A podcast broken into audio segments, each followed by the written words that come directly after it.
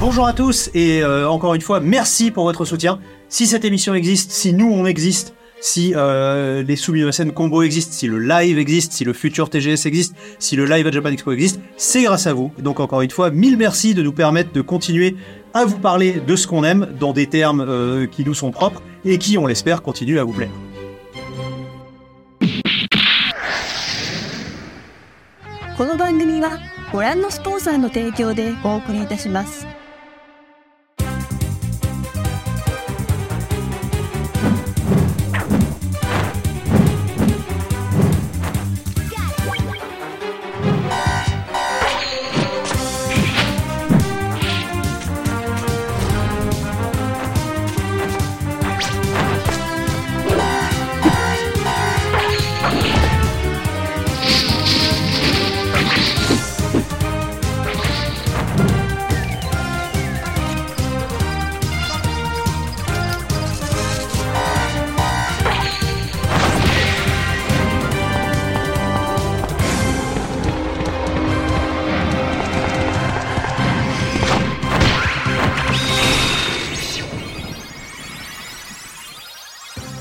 Tous et bienvenue pour un nouvel épisode de Sumimasen Turbo, Sumimasen Turbo épisode 6, un épisode très attendu, j'ai cru comprendre, puisque c'est celui où l'on va parler, disséquer, tester.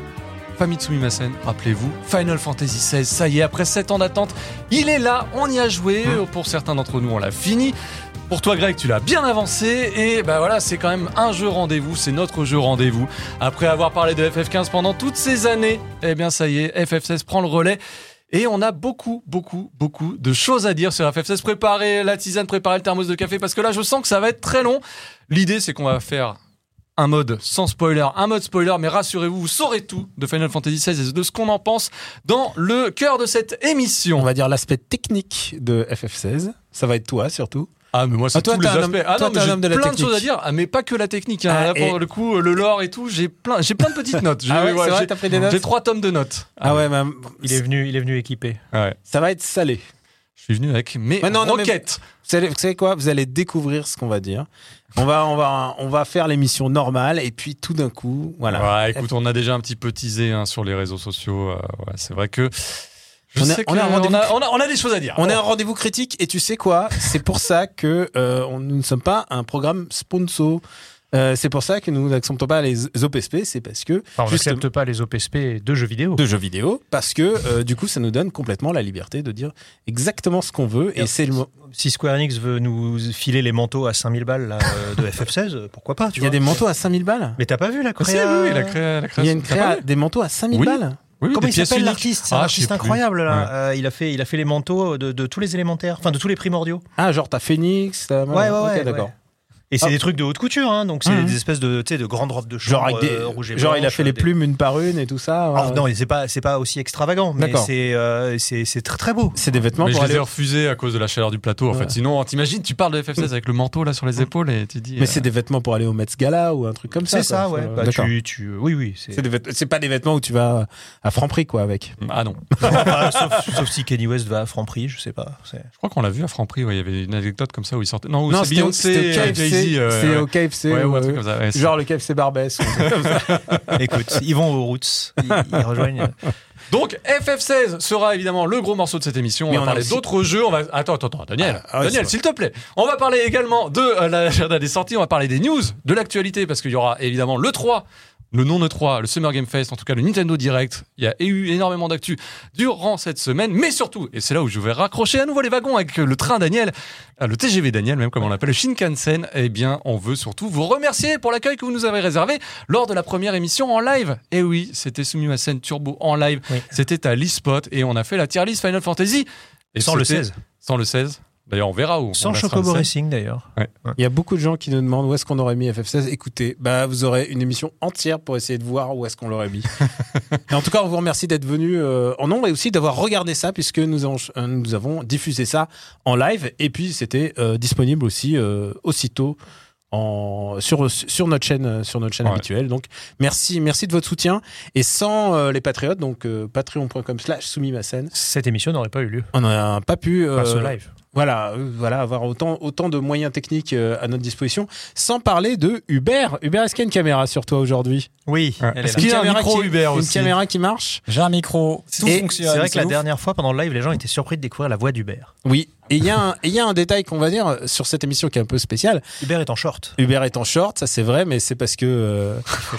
Oh là là là, c'est 18 plus tout de Non suite. mais, hein. eh, tu sais quoi, je lui ai dit un jour, euh, Hubert, faut qu'on fasse des shorts pour le pour YouTube, et il m'envoie une photo de lui en short. Voilà, c'est très très très, très drôle, ouais, Hubert. ouais, ouais. Euh, euh, Il y a un truc qu'il faut savoir, c'est que euh, c'est euh, grâce au Patreon qu'on va pouvoir garder Hubert, puisque Hubert déménage.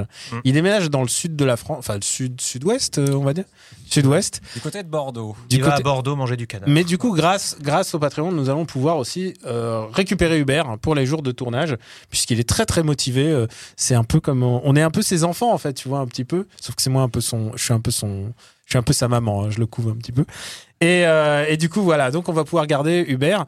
On a un programme très très chargé au mois des, euh, pour pour l'été. Eh oui, puisque le 16 juillet, ce sera sur la scène taquée à partir de 11h. Nous serons tous les trois Voilà. sur euh, chez à Japan Expo. Voilà. Chez Japan Expo. à Tu dis la scène taquée comme si c'était. Oui, oui, oui, oui. Japan. Expo, c'est le plus important. Japan Mmh, Expo, voilà. si vous êtes de passage du côté de la porte de Villepinte le 16 Par hasard. juillet, par hasard, voilà, vous vous promenez dans les Un allées. dimanche matin. hein. Et vous avez envie de reposer les jambes ou simplement de nous voir, eh bien ce sera le 16 juillet à 11h. On ne sait pas encore de quoi on parle à l'heure qu'il est.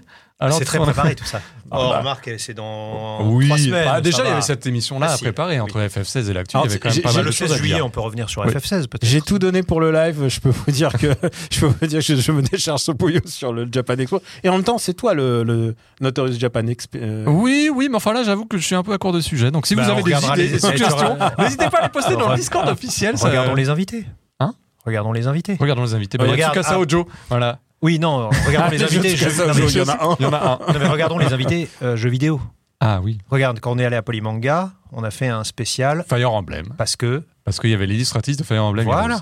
Hmm. Euh, Fire Emblem euh, Three Houses, pardon. Three Houses. C'est ça. donc du coup, bah, on regarde qui vient à Japan Expo Voilà, pour les jeux vidéo. et- Pratique. Et, Ah là, ouais, non mais écoute. et là, on tombe sur une série qu'on connaît absolument pas du tout. Et là, il- là, il y a Yoshida qui revient Ouais. pour Final Fantasy. On dit, oh, on va faire Ah. une spéciale Final on Fantasy. va faire une interview vérité. C'est toi Bon. Donc oui, rejoignez-nous à Japan Expo. L'ambiance sera bonne, j'espère. Oh bah c'est sûr. Ah bah. Pouillot bah. le dimanche matin, il est au taquet. Ouais, c'est Il est l'heure au de taquet. téléfoot. Il est au Il est au taquet. taquet, Ah, oui, elle est bien. Ah ouais, voilà, une vanne, déjà une vanne euh, sur le show. Ça commence. Ouais. Et euh, donc merci de votre soutien et euh, on va essayer de et on va on, on peut le dire, on pense déjà à faire des soumis ma scène live un peu partout euh, en France. Ah oui. Ah, partout. euh, Partout. alors, comme tu y vas. Non mais il y a Pas Perpignan, peut-être Pouillot, Pouillot ça a dit. Lyon, Pouillot a dit Lyon. Ah Moi, Perpignan, moi, moi, tout ce qui est à une ou deux heures de TGV, ça me va. hein. Voilà. Donc. Strasbourg, euh, Bordeaux. Et euh, honnêtement, Ah, c'est le, 2h30 Bordeaux. le- hein. c'est vrai. le 2h45, sud-ouest, le sud-ouest de, de Hubert, ça pourrait. Si lui, tu vois, il commence à regarder un petit peu les salles de ciné, les, voilà, c'est pas impossible qu'on puisse faire Bordeaux ou alors voilà. Voilà, il y a des, il y a des belles villes en France et fran- franchement, euh, ça donne envie, au contraire, d'aller à la rencontre euh, de notre public. Et euh, donc, on vous remercie de votre soutien. Et ben voilà, je crois qu'on a déjà préparé le sommaire de cette émission.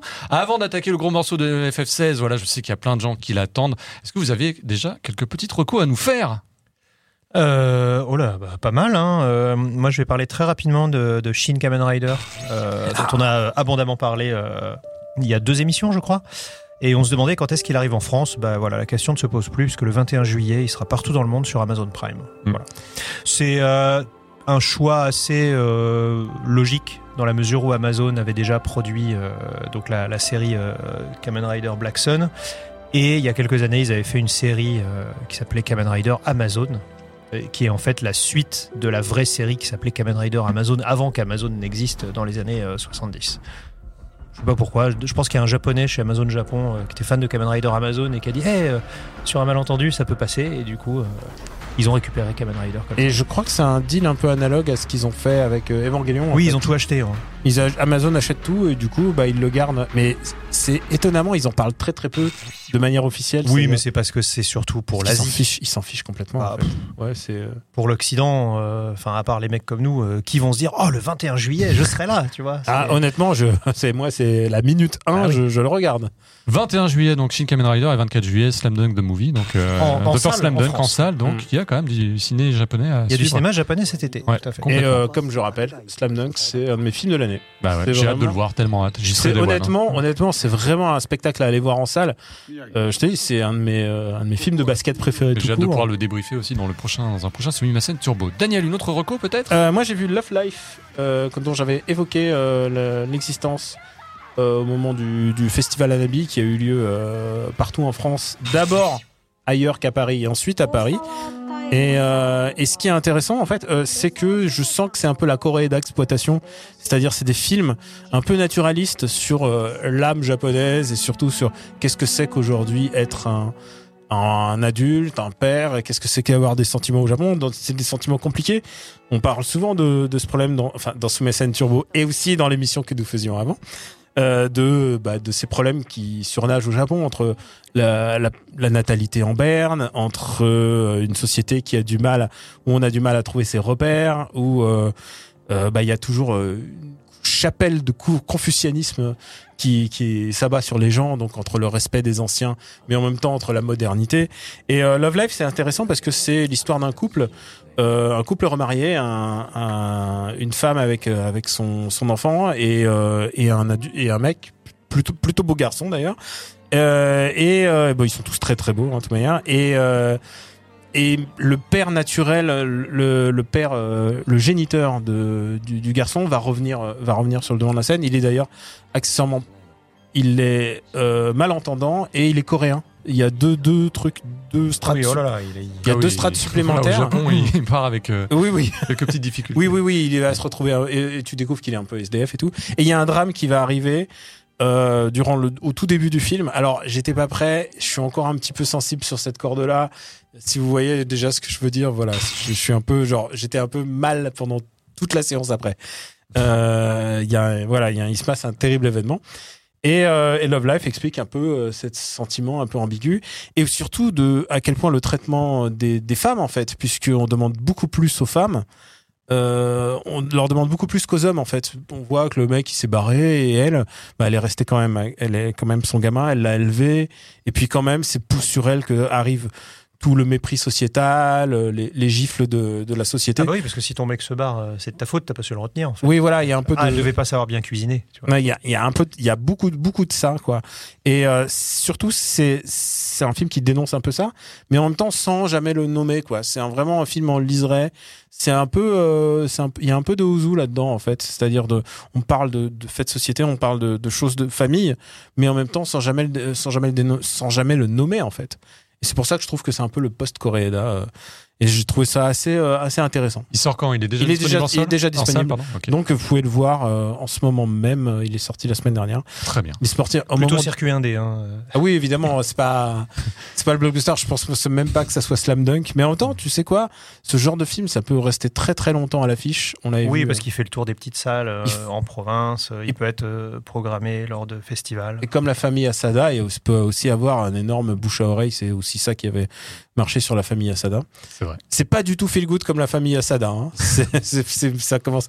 Oui, la famille Asada n'est peut-être pas toujours feel good, mais c'est vrai Non, mais je veux dire, la famille Asada, c'est quand Ouais. même un, c'est quand même un film qui tire vers le haut. Mm. Je veux dire, qui ose même pas. euh, Quand il y a des personnages qui doivent mourir, finalement, ils meurent pas. Enfin, Ah bah d'accord. Super, bon. Non, mais euh, Oui. Asada, bien film. Ouais. Je, je- on peut te dire. euh, Faudra pas spoiler comme ça sur FF16. hein. non, bien sûr. Non, mais toi, on a dit qu'on FF16. Oui, c'est vrai qu'il y aura une partie spoiler. On dira, on a dit que FF16, on fait d'abord une partie sans spoiler et euh, et, euh, et une partie avec spoiler. Et euh, il y a un, un phénomène de société dont on. Oui, vous aviez envie de réagir sur Ouais. cette actualité liée Moi, au je pensais pas Japon. qu'on en parlerait, mais Pouillot. euh, c'est Est-ce- Ah Est-ce que tu te souviens Non, d'abord Pouillot. Est-ce que tu te souviens de, de cette euh, ce film? Euh, Est-ce que Ah, je sais de quoi il va est-ce parler. que c'était Gérard, est-ce que c'était Gérard Krasvik, je crois ou- Si, c'est Jean Reno. Et Jean Reno. C'est Mm. un film qui s'appelait Wasabi Ah oui, oui. avec Michel Muller. Tout à fait. de Luc Besson, non? Est-ce que de Enfin, produit par produit Produit par, par Luc Luc Besson, écrit par Luc Besson évidemment puisque Luc Besson écrit tout. Et, euh, et du coup, euh, c'est un film d'où il y avait une star japonaise. Est-ce que tu te souviens de cette star? Bah oui, Ryoko Hirosue, puisque euh, déjà vous l'avez dit avant qu'on prépare cette émission, Ouais. mais même sans ça, euh, bah, c'était la, la grande idole de son époque. Oui. Ouais, ouais, Ah. ouais. Et alors, L'une des- Tu n'es pas du tout au courant de ce qui est arrivé Non, du- pas du tout, mais c'est ça qui va me... Vous allez me Hirosue Gate. sidérer, j'ai l'impression. Alors, Ah oui. ça va te... Ah bah ça, je peux te dire qu'au Japon, là, les 4 milliardaires dans leur sous-marin, tout le monde s'en fout. hein. C'est, euh, vrai. Et alors, ce qui s'est passé, c'est que Kyoko Hirosue, qui euh, faut le dire, continue sa carrière de, de comédienne pendant des années. C'est la, la femme modèle. C'est Voilà. l'épouse, euh, c'est la, la bru idéale. Elle a- elle elle a a- toujours été très très lisse, très euh, très souriante, euh, très passe-partout, euh, et, et Elle a- forcément, elle a, elle a une gloire. Elle a un truc de très maternel dans. On la prend pour les mamans, pour les rôles de maman. Elle a toujours un peu cette, cette beauté un peu diaphane. Elle a toujours la même coupe de cheveux courte. Euh, elle est au bol depuis 20 ans. Le, le, le coupe de cheveux courte, en général, en plus, c'est un truc sociologique au Japon. Ça veut dire que t'es un peu indépendante, mais en même temps. Enfin, il y a vraiment beaucoup de choses qui se. Elle est pure et innocente. Voilà. Mhm. Mais, euh, mais, mais euh, c'est assez vrai, hein, si tu regardes les idols, les cheveux courts, en général, c'est que ça démarque tout de suite euh, dans la J-pop, tu vois, c'est- quelque chose de moins courant. Et alors, qu'est-ce qui lui est arrivé à cette Alors, qu'est-ce qui lui est arrivé? Qui Ah bah, Ah, ah, d'abord- ah, elle a- Sa carrière a été brutalement stoppée. Est-ce que tu peux deviner pourquoi? Alors, soit un fait de drogue, soit un fait de tromperie. Ah, Eh bien- bravo Ah bah bravo, bah c'est un des deux. Voilà. C'est un des deux évidemment, et il y en a un des deux qui a un crime. Pardon, il y en a des deux sont un crime au. Japon. Oui, enfin, un, Et elle un crime fait, social en tout cas. on appelle ça un full-in au Japon, euh, qui est, ça veut dire que Elle a trompé. elle a trompé son, son mari. Et c'est même un cas de double full-in, puisque euh, ça veut dire qu'avec un conjoint qui lui aussi a trompé. Ah Ah ouais, là c'est. euh, Et puis c'est un- et le mec est pas un inconnu quoi. C'est un, c'est un chef étoilé à Tokyo. Donc désolé, euh, nous n'irons pas, nous n'irons pas, nous, nous ne pourrons peut-être pas aller dans son, dans son restaurant. Non, en gros, euh, elle, euh, elle a trompé, euh, elle a trompé son mari, qui lui-même est un créateur de mode assez célèbre, avec le Jean Humbert euh, japonais, on va dire. Euh, le, et euh, et c'est chaud. Et ça, ça passe pas là-bas. Et alors, bah, ici, ça passe ici, pas- ça, ça fait passe la pas une du de tout. voici un- une semaine et puis c'est. Ah non, ça non, dégage. non, là, Ah, bah non, non. parce qu'en en fait, le, le- le problème, c'est qu'il déterre des trucs tous les jours. Euh, Il y a une espèce d'effet euh, collier de perles, tu sais, où chaque jour, il y a un nouveau truc qui arrive. Donc au début, euh, le magazine sort. ah bah regardez, on l'a vu avec machin. Euh, ah tiens, c'est bizarre, donc la rumeur enfle et tout. Ah bah finalement, elle l'a trompé, son mari, avec ce fameux cuisinier. Ah d'accord. Elle fait une lettre d'excuse. euh, d'abord, d'abord négation des faits en disant Oui. non, non. mais- Alors non, ben si, regardez, on a les photos. Ah ok, bon, on s'excuse, on est désolé.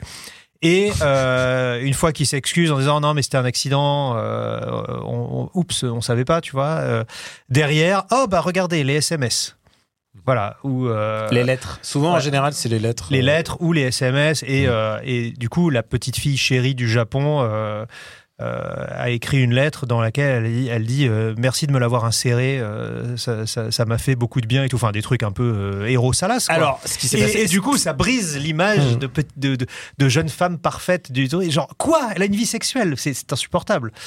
Et c'est vrai, c'est ce qui s'est passé, c'est qu'ils ont trouvé une lettre, euh, une lettre qui, enfin, ils ont trouvé, ils lui ont volé parce que c'est, euh, du vol. ils ont trouvé dans, dans son tiroir. C'est du vol. Et, et du coup, il y a un truc qui, pour moi, est important qu'il faut signaler, c'est que on a vu que euh, à partir du moment où elle a reconnu et que euh, les médias se sont emparés, tous les contrats publicitaires, sans aucune exception, bah ça. se sont arrêtés. Ah, mais de elle et de lui. Ah oui. Oui. C'est-à-dire que elle, euh, en fait, la, la- la grosse question se pose aujourd'hui au Japon de savoir qu'en est-il du taiga drama. Ce qu'on appelle un taiga drama au Japon, en fait, c'est euh, historiquement des, des feuilletons quotidiens, genre des espèces de plus belle la vie, qui durent un an.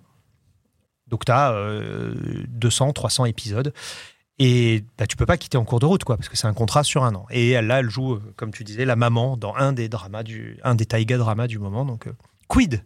Est-ce qu'elle va passer sous un camion? Est-ce qu'on sait pas Euh, Voilà. Pareil, le, chef étoilé, bah, tous ses contrats, il devait faire euh, Les top Bah, chefs il- locaux, les machins. il devait faire euh, comme, le- comme les chefs d'ici, tu vois. Il avait un contrat avec un supermarché pour faire de la, de la, de la sauce ou je ne sais quoi euh, sous vide. Il, il avait aussi euh, une chaîne de restaurants qui allait euh, faire son plat et tout. Genre, hop, tout, tout est fini. C'est euh, donc euh, les, les trucs et les trucs tombent les uns après les autres quoi. C'est-à-dire que dès qu'il y en a un qui dit ah moi j'arrête, ben, le lendemain ah bah ok moi nous aussi hop et ils font chacun une conférence de presse. C'est-à-dire que Oui. ils attendent Oui, oui. Sais, c'est pas genre tout est annulé d'un coup. C'est- en cascade. C'est-à-dire que euh, je convoque les journalistes pour dire que je ne travaillerai plus avec cette personne. Hop. Et une heure ou deux heures après, pour avoir de la visibilité, parce que chaque marque veut que, veut que les gens sachent que c'est terminé. Donc euh, ça ne s'arrête pas. Et du coup, elle se retrouve euh, littéralement au, chômage. hein. Il n'y a plus aucun. En fait, la majorité de son revenu, c'était que des annonceurs, puisque on l'a expliqué. c'est une très belle femme. Elle a des contrats publicitaires pour des marques de cosmétiques et tout ça. Donc forcément, tout a zappé du jour au lendemain. Euh, Il y a aussi un détail. euh, plus qu'un détail. C'est un détail important à mon avis. C'est que en général, on le voit, le traitement des médias est beaucoup plus cruel avec les femmes qu'avec les hommes, parce qu'en général, avec les hommes, il y a toute une euh, certes, ils perdent leur contrat, mais très vite, ils peuvent se remettre en selle. Enfin, il y a tout un truc. Alors que, évidemment, tu vois, la société euh, japonaise et confucienne a quand même une certaine limite, c'est-à-dire que bah, la limite de, de la misogynie, en fait.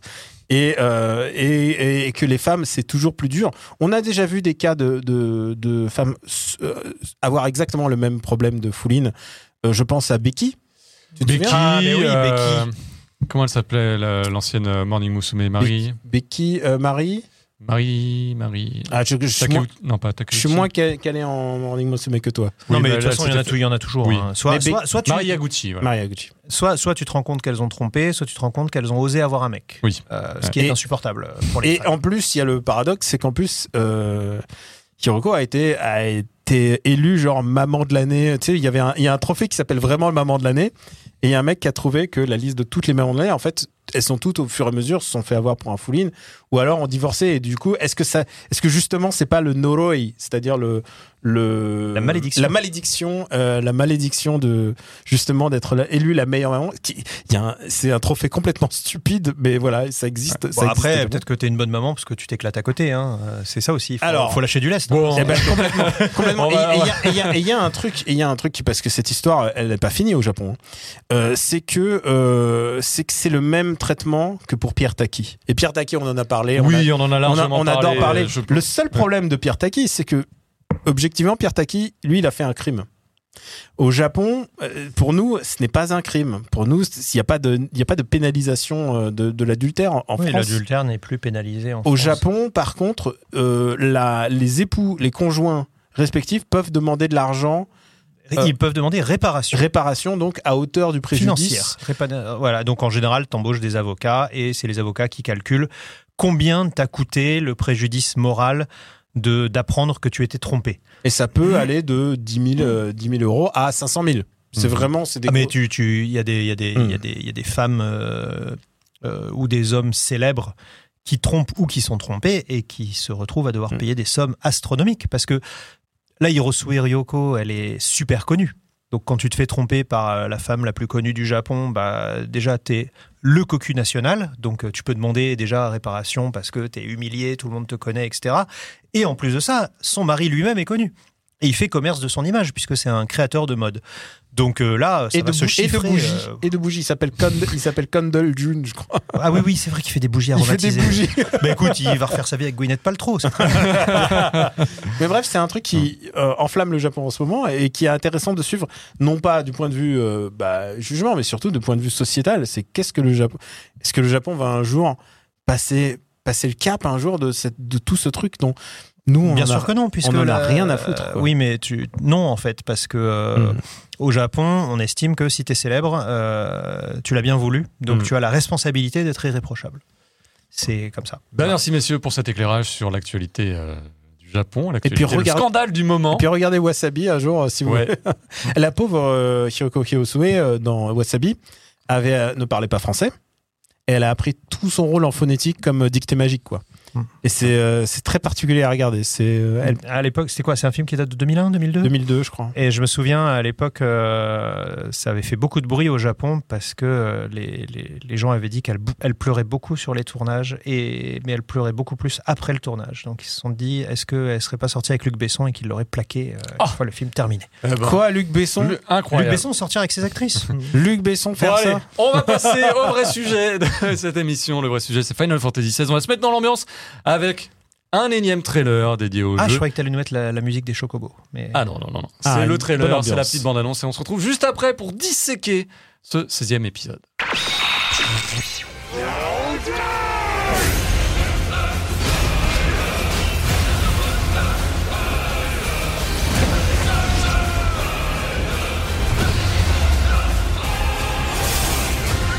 the only one who's seen their world fall apart around them. I thought I was ready for this. I know, but we will face it together. We were talking. Let's shut him up. I am a shield of Rosaria, and I will do my duty.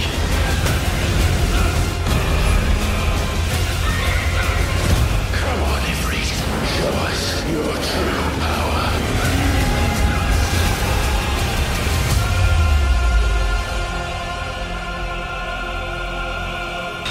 Bon, attends, vous le dire, hein, on est comme des lions en cage. Euh, on est chaud de- comme la braise. C'est vrai que là, on se disait pendant le trailer, ça y est, il faut, on va pouvoir enfin en parler Ah ouais, là, Fantasy off, VII. on n'arrête pas d'en Ah parler. ouais, on est en train de- je suis obligé de vous dire, ah, taisez-vous les gars, parce Ouais, qu'on gardez les arguments. voilà. Gardez vos boulettes. Gardez vos requêtes. Euh, petite précision, hein, je l'ai déjà dit, je le redis. Il va y avoir une partie sans spoiler et une partie spoiler. On vous avertira du moment où la partie spoiler va se lancer.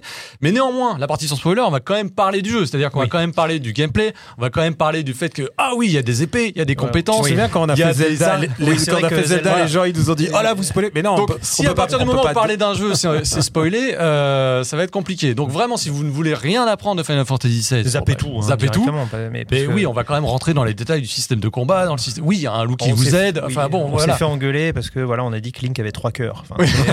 À un moment, faut être sérieux aussi. Donc voilà, le préambule est fait euh, et on va pouvoir attaquer sans plus tarder Final Fantasy XVI. Petite euh, remise en contexte quand même, oui. parce que ça fait 7 ans depuis Final Fantasy XV, un Ouais. Final Fantasy qui a divisé au même titre que Lightning Returns, au même titre que Final Fantasy XIII 2, au même titre que Final Fantasy XIII.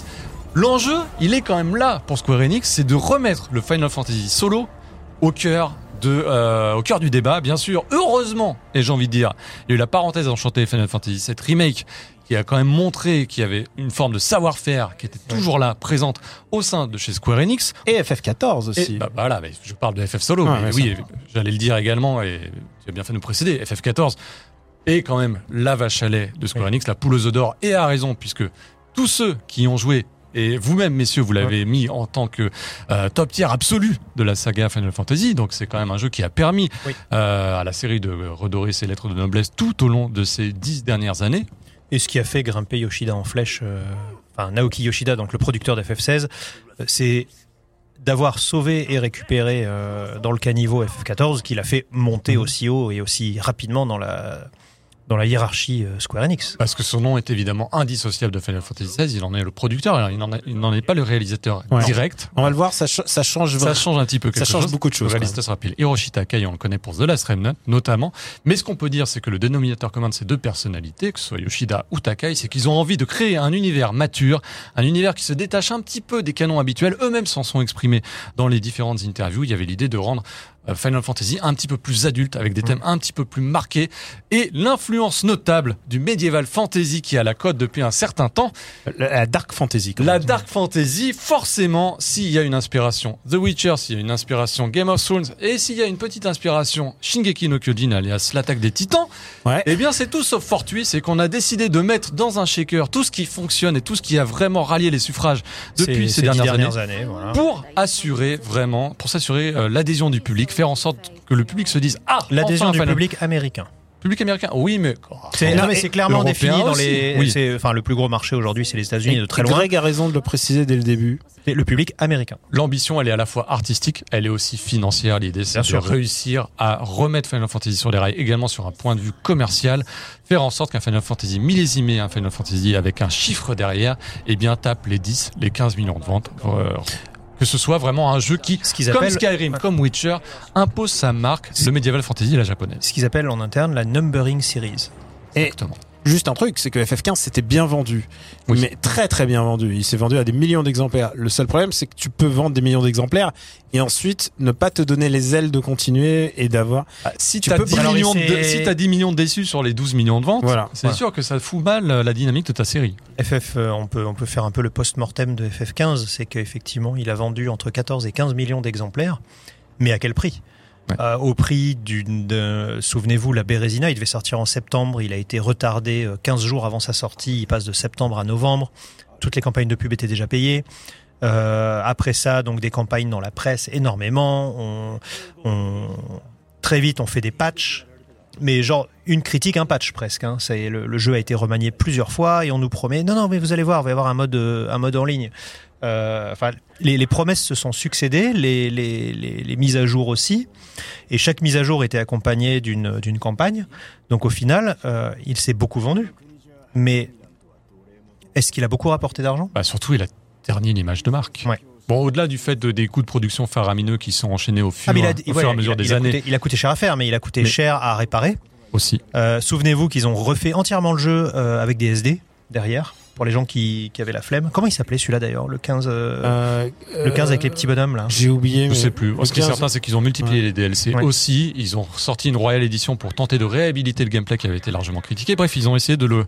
C'était le- les, les 1000 cicatrices du Frankenstein euh, du Mm. jeu vidéo. Voilà. Et, ça- et- et c'était un jeu qui était complètement pété à la base. Enfin, je veux dire. Euh, même à la Royal Edition, en- même si elle a un Versus peu 13, changé. entre sa genèse de Versus Aussi. 13, euh, le producteur qui a été appointé pour sauver un produit, euh, trouver un nouveau concept sur quelque chose. Alors que FF16, tu sens que c'est une gestation complètement différente. Là, l'idée, c'est de dire, vous allez voir ce que vous allez voir, on va vous faire un produit fini. Et il est plutôt bien fignolé sur ce point-là. Bah. En- termes de, en termes de finition. Oui, le je jeu, tu le mets dans ta console, il est nickel. Il est tel Il est- Tu peux il sortir de la route, tu vois ce que On je veux y dire. a Non, joué il- avant le patch Day One et il, est- il tournait euh, sans problème. Non mais il est, il tel que les gens le voulaient. Ouais. Enfin tel que les les- l'équipe il est de pas production voulait. surbugué, c'est ça que je veux dire. tu peux, tu peux mettre un point ici ou là, et on ne manquera pas de le faire sur certains soucis techniques, mais en tout cas, il tourne bien et tu sens qu'il est pas, euh, il est complet. Tu vois ce Mm. que je veux dire? T'as 35 à 40 heures de gameplay, plutôt, euh, plutôt, euh, plutôt riche, on va dire, en termes de contenu. C'est ça que je veux dire. En revanche, Il sera peut-être patché si les gens euh, râlent sur tel ou tel aspect du gameplay ou du déroulement du jeu. Tu vois, ce qui avait été patché dans FF15, c'était la séquence de l'ascenseur. euh, Les gens disaient Mhm. c'était trop dur. Parce qu'ils s'attendaient pas à jouer à Silent Hill au milieu d'un RPG euh, avec quatre, quatre garçons dans le vent. Mais euh, là, je ne vois pas ce qui pourrait patcher à part euh, un, un- un patch technique euh, assez poussé pour avoir les, les 60 FPS en mode performance. exactement, ou une, ref- une refonte totale du gameplay qui, Non, a priori, n'aura C'est pas un produit forcément lieu. fini indéniablement. C'est un produit fini dans les temps qui se sont accordés. C'est-à-dire qui n'a pas été retardé par rapport Non, à. voilà. Ils se sont vantés de dire que Mm. tout le contenu était là, qu'il n'y aura pas forcément de Mm. DLC narratif pour accompagner l'histoire du jeu. Voilà, l'histoire, t'as pas besoin de jouer à aucun DLC, t'as pas besoin de voir le film. Il n'y a pas Il a d'OAV. Il n'y a Voilà. pas d'OAV, c'est genre le jeu et le jeu. Et honnêtement, tout ce genre de démarche, on est pour. Ouais, l'idée de dire, et vous allez voir, c'est un Final Fantasy à l'âge adulte, au sens strict du terme, voilà, un Final Fantasy bien fini, 18 plus aussi, parce qu'on va attaquer des thèmes beaucoup plus matures Il est- que il est par Peggy le passé. 18? Ouais, Il est elle, Peggy est 18. complètement zéro. Ah, c'est peut-être à cause des gros mots, non? Ah, c'est même à Non, cause il y a de des la violence, il y a des nudités. la- le sang, les thématiques abordées, la nudité, euh, il y a beaucoup beaucoup de choses qui Ouais. sont voilà.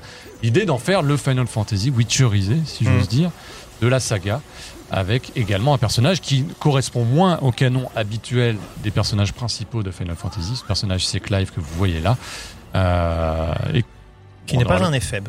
Qui n'est pas un éphèbe, FF, qui est qui extraordinairement beau. ouais, qui Alors, est d'une beauté euh, Alors, ma- absolument ma- Ma incroyable. copine est passée devant pendant que je jouais, elle m'a dit mais c'est le héros. Elle dit, elle dit mais qu'est-ce qu'il est beau. C'est la beauté d'Henri Cavill avec la fragilité de Jon Snow, puisque euh, l'influence de Jon Snow est évidemment évidente dans le character design, mais il est, euh, il est magnétique. Et pourtant, il, est, euh, il, est, c'est- il est très très beau. Il est toujours tout gainé de cuir et genre et en plus. Ah, quand, il, quand il chope sa, sa deuxième tenue Ouais, euh, avec les petits pecs apparents, genre ah bah j'ai oublié ma lanière, euh, j'ai oublié. barbe, les petits poils. Voilà. Non, non, et vraiment, la, et la qualité technique euh, est au service de la beauté de ce personnage et je trouve des autres, hein, parce que les PNJ, on va le voir, euh, il y en a, il y en a qui sont vraiment très travaillés. C'est un, c'est un, c'est un jeu de beau gosse quand même. Hein. Ouais. Euh, je veux dire, Oui, mais c'est pas un jeu de beau gosse de Shibuya. Non, voilà, Voilà. c'est, c'est ça quand même, ça essaye de, de prendre une tangente différente de ce que propose Nomura euh, avec des personnages dits à short ou avec des, des coupes de, de host La de- volonté, de c'est de cabaret. camper des personnages plus adultes, Mm. mieux écrits. La volonté, hein, je précise.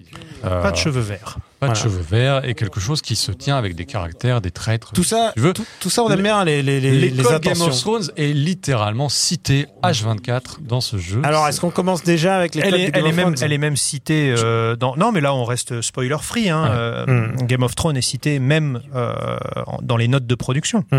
Ils ont dit Il y a, y une interview qui a été. des- voilà. voilà. Non, mais il y a une interview qui a été donnée à Eurogamer où ils disent euh, une des premières étapes du développement du jeu, ça a été on a acheté 30 DVD box de Game of Thrones et on les a distribués et on a dit staff voilà votre premier boulot sur FF16 c'est de regarder ça.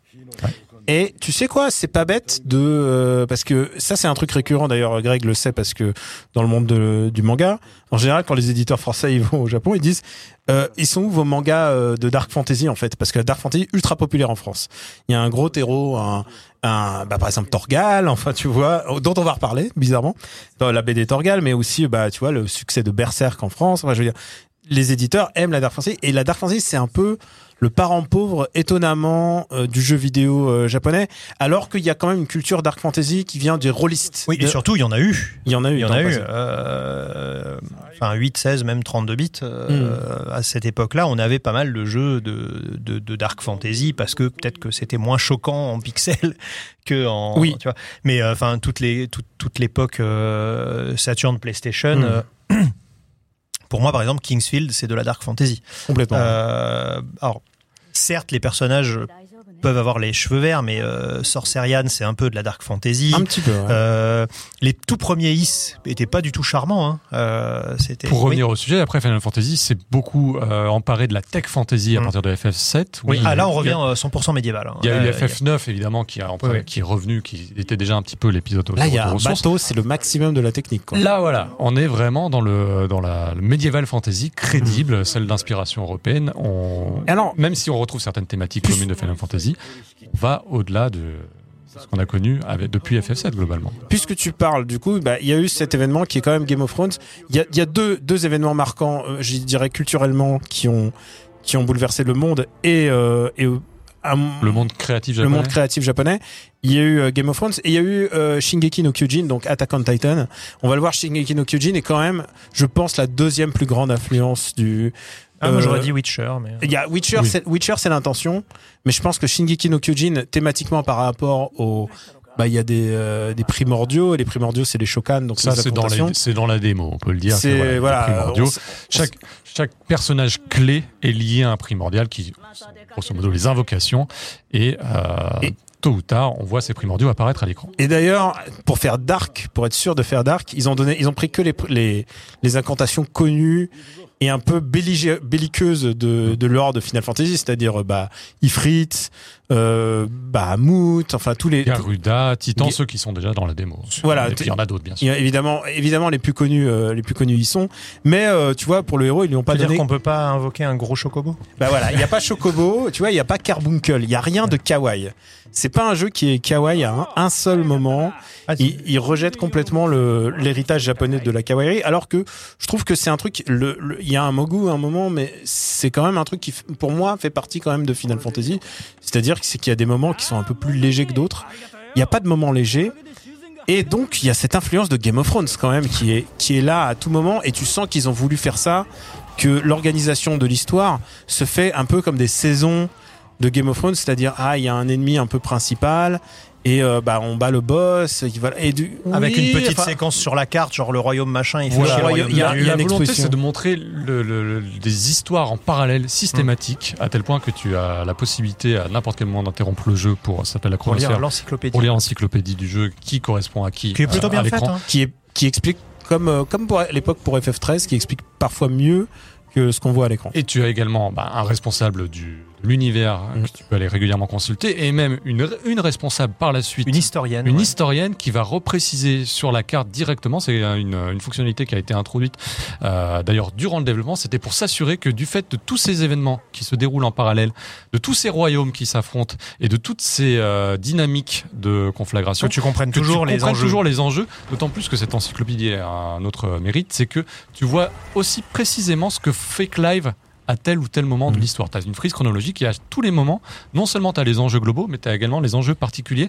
Et ça permet à chaque fois que tu as un trou de mémoire, parce qu'il y a quand même plusieurs royaumes, plusieurs enjeux, plusieurs euh, euh, régents, ça te permet de tout remettre en contexte. C'est déjà la- C'est une bonne idée. Oui, c'est une bonne idée. C'est déjà aussi la première limite par rapport au jeu, c'est que le jeu évidemment euh, bah, compte sur Clive. En fait, toutes les choses, tu peux faire tous les, tu peux me dire il y a des royaumes qui se baladent, un royaume des alliances de royaumes, mais à la FF12 le faisait déjà, hein, cela dit. oui, mais à la fin du fin, ce qui compte, c'est que toi t'arrives et que tu casses la gueule au boss. hein.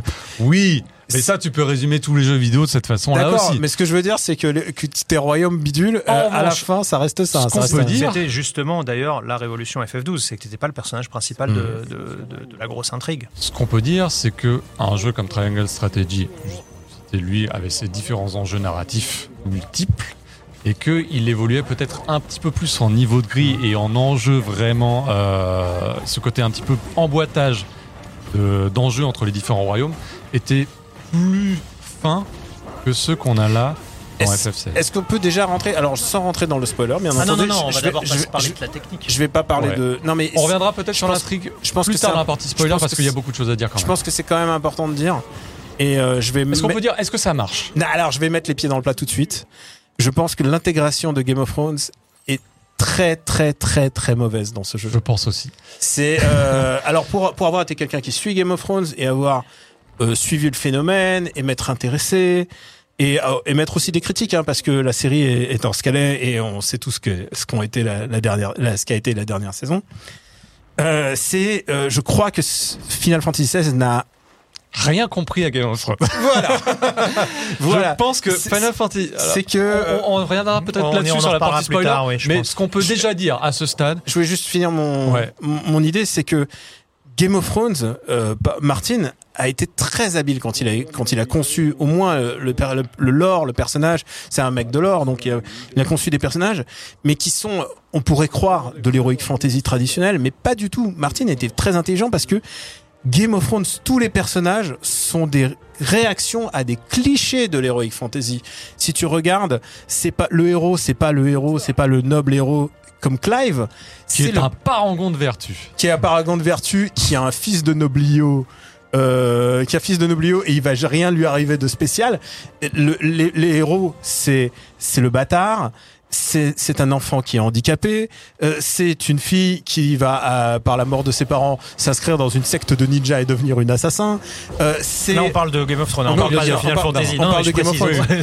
c'est euh, et de tout d'un coup de dé- de- d'attribuer des personnages à un lore intéressant, c'est-à-dire euh, par exemple je te pense à Brienne qui est vraiment qui sort complètement du, du cliché du cliché de la chevalerie puisque en plus en plus d'être une femme c'est vraiment genre la, la, la, la noblesse la noblesse pure et aussi de développer des personnages euh, qu'on pourrait croire antagonistes mais ambigus Euh, donc tous les euh, bah, tu, tu oui, vois, selon les saisons, il y a des gentils qui deviennent méchants et des méchants qui deviennent Exactement, il y a des alliances qui se font et surtout des gens qui prennent conscience de leur erreur. Je dirais même pas ça, ce sont des gens qui sont en niveau de gris. C'est-à-dire Ouais. qu'ils ont toujours des vraies motivations profondes, qui s'expliquent par leur histoire. voilà. Et c'est tout le contraire. c'est une réa- et, et- et tous les tous les personnages sont écrits en manière à être une réaction au cliché héroïque fantasy et c'est ça qui est l'intelligence de Game of Thrones c'est que tu peux avoir un personnage pré- préféré qui peut être le palefrenier et que tout d'un coup va avoir son petit moment de gloire et d'écrire plein de personnages ici Contrairement à Game of Thrones, on n'a qu'un personnage et tu es obligé de d'avoir son histoire et son histoire est pas très intéressante puisque C'est- même pas le fait d'être uniquement centré sur Clive, c'est le fait que les autres protagonistes sont pas si intéressants. Sont pas si Oui, et Cla- puis c'est surtout que il, même au moment où il commence à devenir intéressant, bah, ça change parce que là, euh, enfin, je, je fais le- la passerelle entre le, le scénario et le game system. C'est que Final Fantasy, ça a toujours été une équipe. Euh, à part évidemment les, les- les- Lightning à part les deux, euh, non mais c'est c'est- c'est pas les, c'est pas le principal. Hmm. Non mais ce que je veux dire, c'est que les Final Fantasy 1, 2, 3, etc. ça a toujours été une équipe. Hmm. Sauf évidemment le 11 et le 14, qui sont des, des jeux en ligne, donc euh, ton équipe c'est toi qui l'as fait, etc. etc. Mais euh, Final Fantasy c'est toujours une équipe. Donc t'as le héros effectivement, mais t'as euh, t'as euh, l'effronté, euh, le timide, euh, enfin le ou là. hein. Et ils ont Ça- des arcs. voilà. Ils Et ils ont des- chacun un arc, ils ont chacun une rédemption, ils ont chacun un passé dont, dont ils doivent régler les problèmes, etc. Là, évidemment, le choix de faire un jeu qui devient un jeu d'action-aventure fait que tu ne peux te concentrer que sur un seul personnage. Et ils auraient pu, évidemment, faire le choix d'avoir un jeu à personnages multiples, mais ce n'est pas le cas, donc bah, tu ne suis l'épopée que d'un personnage et des autres personnages qui ont plus ou moins la chance de graviter autour sont- de lui. Voilà, ils sont plutôt satellites, les autres personnages, que véritablement. Il y a quand même un développement de personnalité, il y a quand même un Oui, développement d'histoire pour chacun.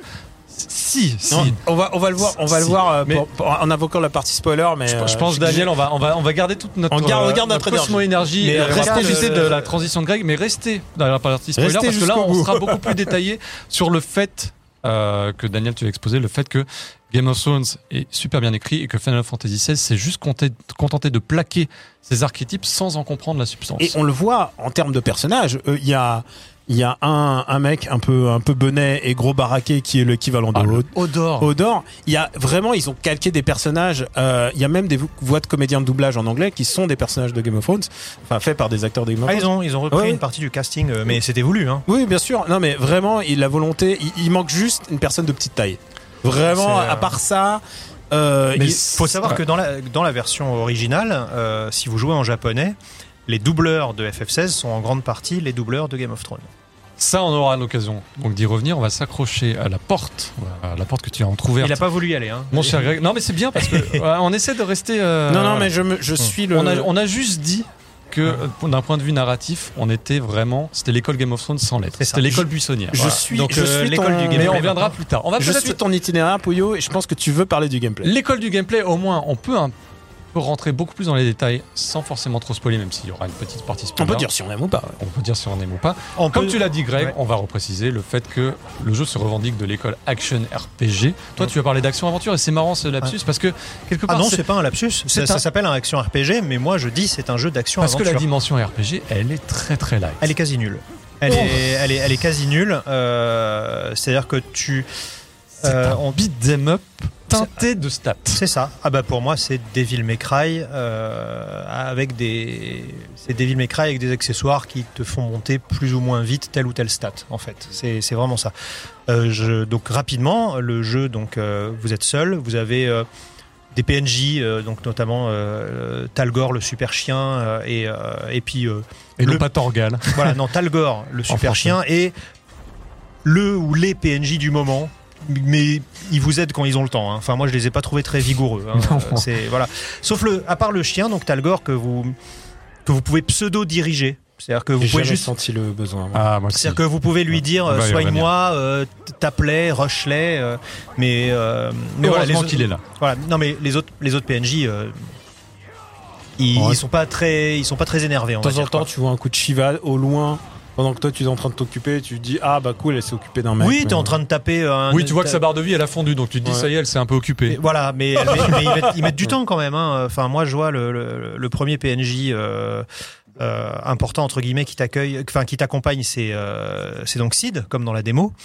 Et euh, ouais, lui, euh, pff, il est pas. Enfin, tu Ouais, vois, il, si- est, il est pas hyper, ils sont pas hyper de dégourdis temps en dans temps, il se l'ensemble. dit tiens, si j'envoyais un éclair, tu vois, c'est vraiment et, et je pense que c'est parce que justement le jeu est conçu comme un beat de all, il est conçu comme un Devil May Cry. D'ailleurs, le directeur des combats a été débauché de chez Capcom. Ryota Suzuki. Voilà, Ryota Suzuki, le concepteur euh, des combats euh, bah, de Devil May Cry 5, entre autres. Et alors, c'est Euh. hallucinant, je pense, juste pour t'interrompre, mais pour te relancer.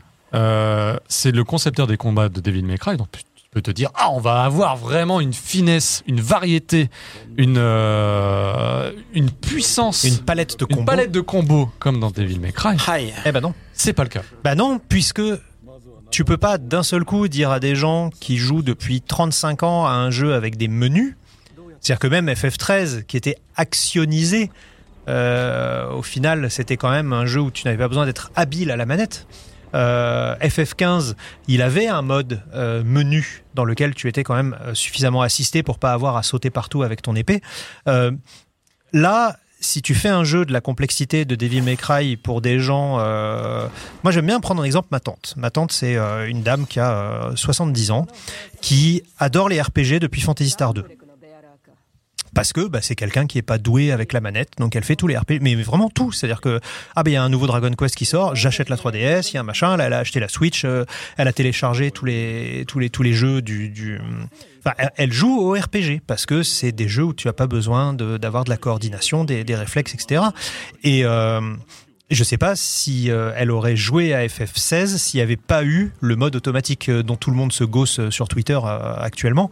Et, et, et c'est pas la seule. C'est-à-dire des gens qui ont 60 ans et plus qui jouent à Final Fantasy depuis le 1.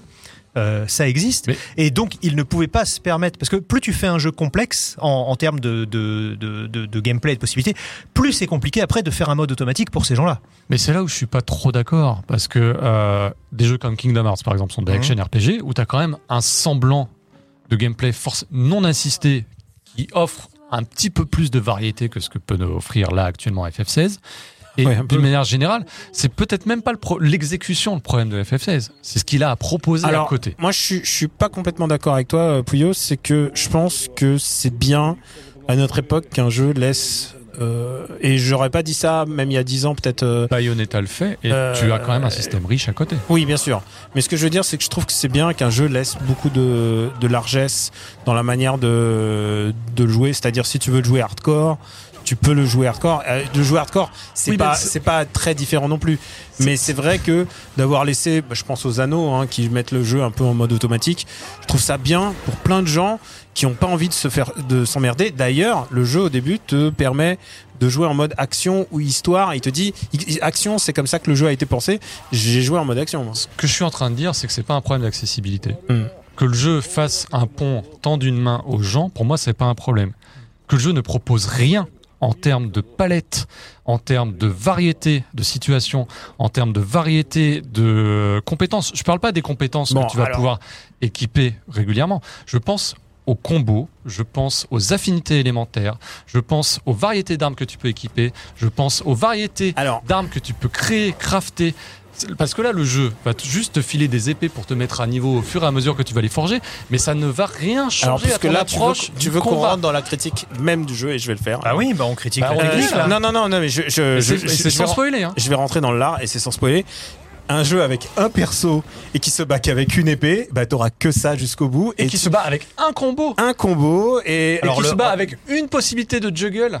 Et avec Alors, je suis pas d'accord euh, avec Ah, non, la- non. une seule possibilité parce que le, en fait, ce qui fait le sel du jeu, c'est-à-dire la, la partie RPG. C'est du bluff. La partie, ah, oui, mais la partie, ils ont, ils ont voulu garder une partie RPG. La partie RPG, c'est un, euh, quel accessoire tu choisis, et deux, euh, quel- quelles c'est- attaques tu achètes sur le sphérié, parce qu'on va dire, hein, il y a une espèce de simili sphérié Ouais, sur lequel tu achètes des, des, des, super attaques. Et donc, c'est des, c'est des attaques spéciales euh, qui te permettent d'avoir des actions particulières. Tu as une, t'as une attaque, notamment la première que tu as dans les démos, là, la grosse aile de phénix qui sort de terre, euh, qui te permet de, de mettre les ennemis un petit peu euh, Et de- KO. et de briser un peu la, la Voilà. barre de, de- Après, tu vas obtenir d'autres attaques que je vais pas décrire parce que ce serait du spoiler. euh, Enfin, je vais pas décrire comment tu les obtiens, mais euh, tu as tu as des attaques à distance, tu as des attaques où tu peux viser, tu as des tu as même des ce que ce qu'appellent les joueurs de, de jeux de baston, ce qu'appellent des trappes. C'est-à-dire tu peux mettre des tu peux poser des pièges et puis ensuite euh, pousser les mecs dessus. Donc euh, t'as un si enfin il y a, y a quand même euh, une, une recherche de, de jouabilité complexe. C'est-à-dire que tu as des possibilités, mais c'est pas le c'est pas ce qu'on attend d'un Final Fantasy, d'une part, et d'autre part, euh, je, je pense que tu c'est c'est pas forcément ce qu'on voulait non plus euh, dans un Devil May Cry. C'est-à-dire qu'on a, on a le cul entre deux chaises en fait. C'est-à-dire que la, possibilité de customiser vient de la sélection des super coups que tu vas euh, équiper et de la manière dont tu vas toi-même penser tes combos. Et, et toi tu les trouves trop limités. Et je suis d'accord avec toi, ils sont limités dans la mesure où tu es un guerrier qui ne se bat qu'avec une épée. Alors que le guerrier dans l'univers Final Fantasy de base, enfin la classe euh, Senshi, donc euh, warrior, euh, guerrier, justement, c'est le c'est le seul qui peut utiliser toutes les armes. Donc ce qui aurait été intéressant, c'est qu'il ait euh, des couteaux, des lances, des des dagues, des Une palette de combos qui ne se limite Voilà. pas qu'à trois coups sur carré, un juggle et, une re- et un repêchage. Et là, voilà. Et là, je mets les pieds dans le plat. je- moi aussi. hein, euh, je dis, est-ce qu'il aurait mieux pas valu s'inspirer de Stranger of Paradise? Alors, on en arrive à un truc de gameplay, c'est que, mais là, on a, là, c'est vraiment mon avis personnel. J'ai commencé le jeu un peu, un peu comme toi, Pouillot, enthousiaste, puisque j'avais pas joué à la démo et je trouvais le début, ah, c'est pas mal la démo. Et là, je pense que ça, c'est le génie de Yoshida. C'est le coup de la démo de deux heures de jeu. C'est c'est deux heures, hein, deux heures de jeu. Euh, pour convaincre les gens que ça va être fun.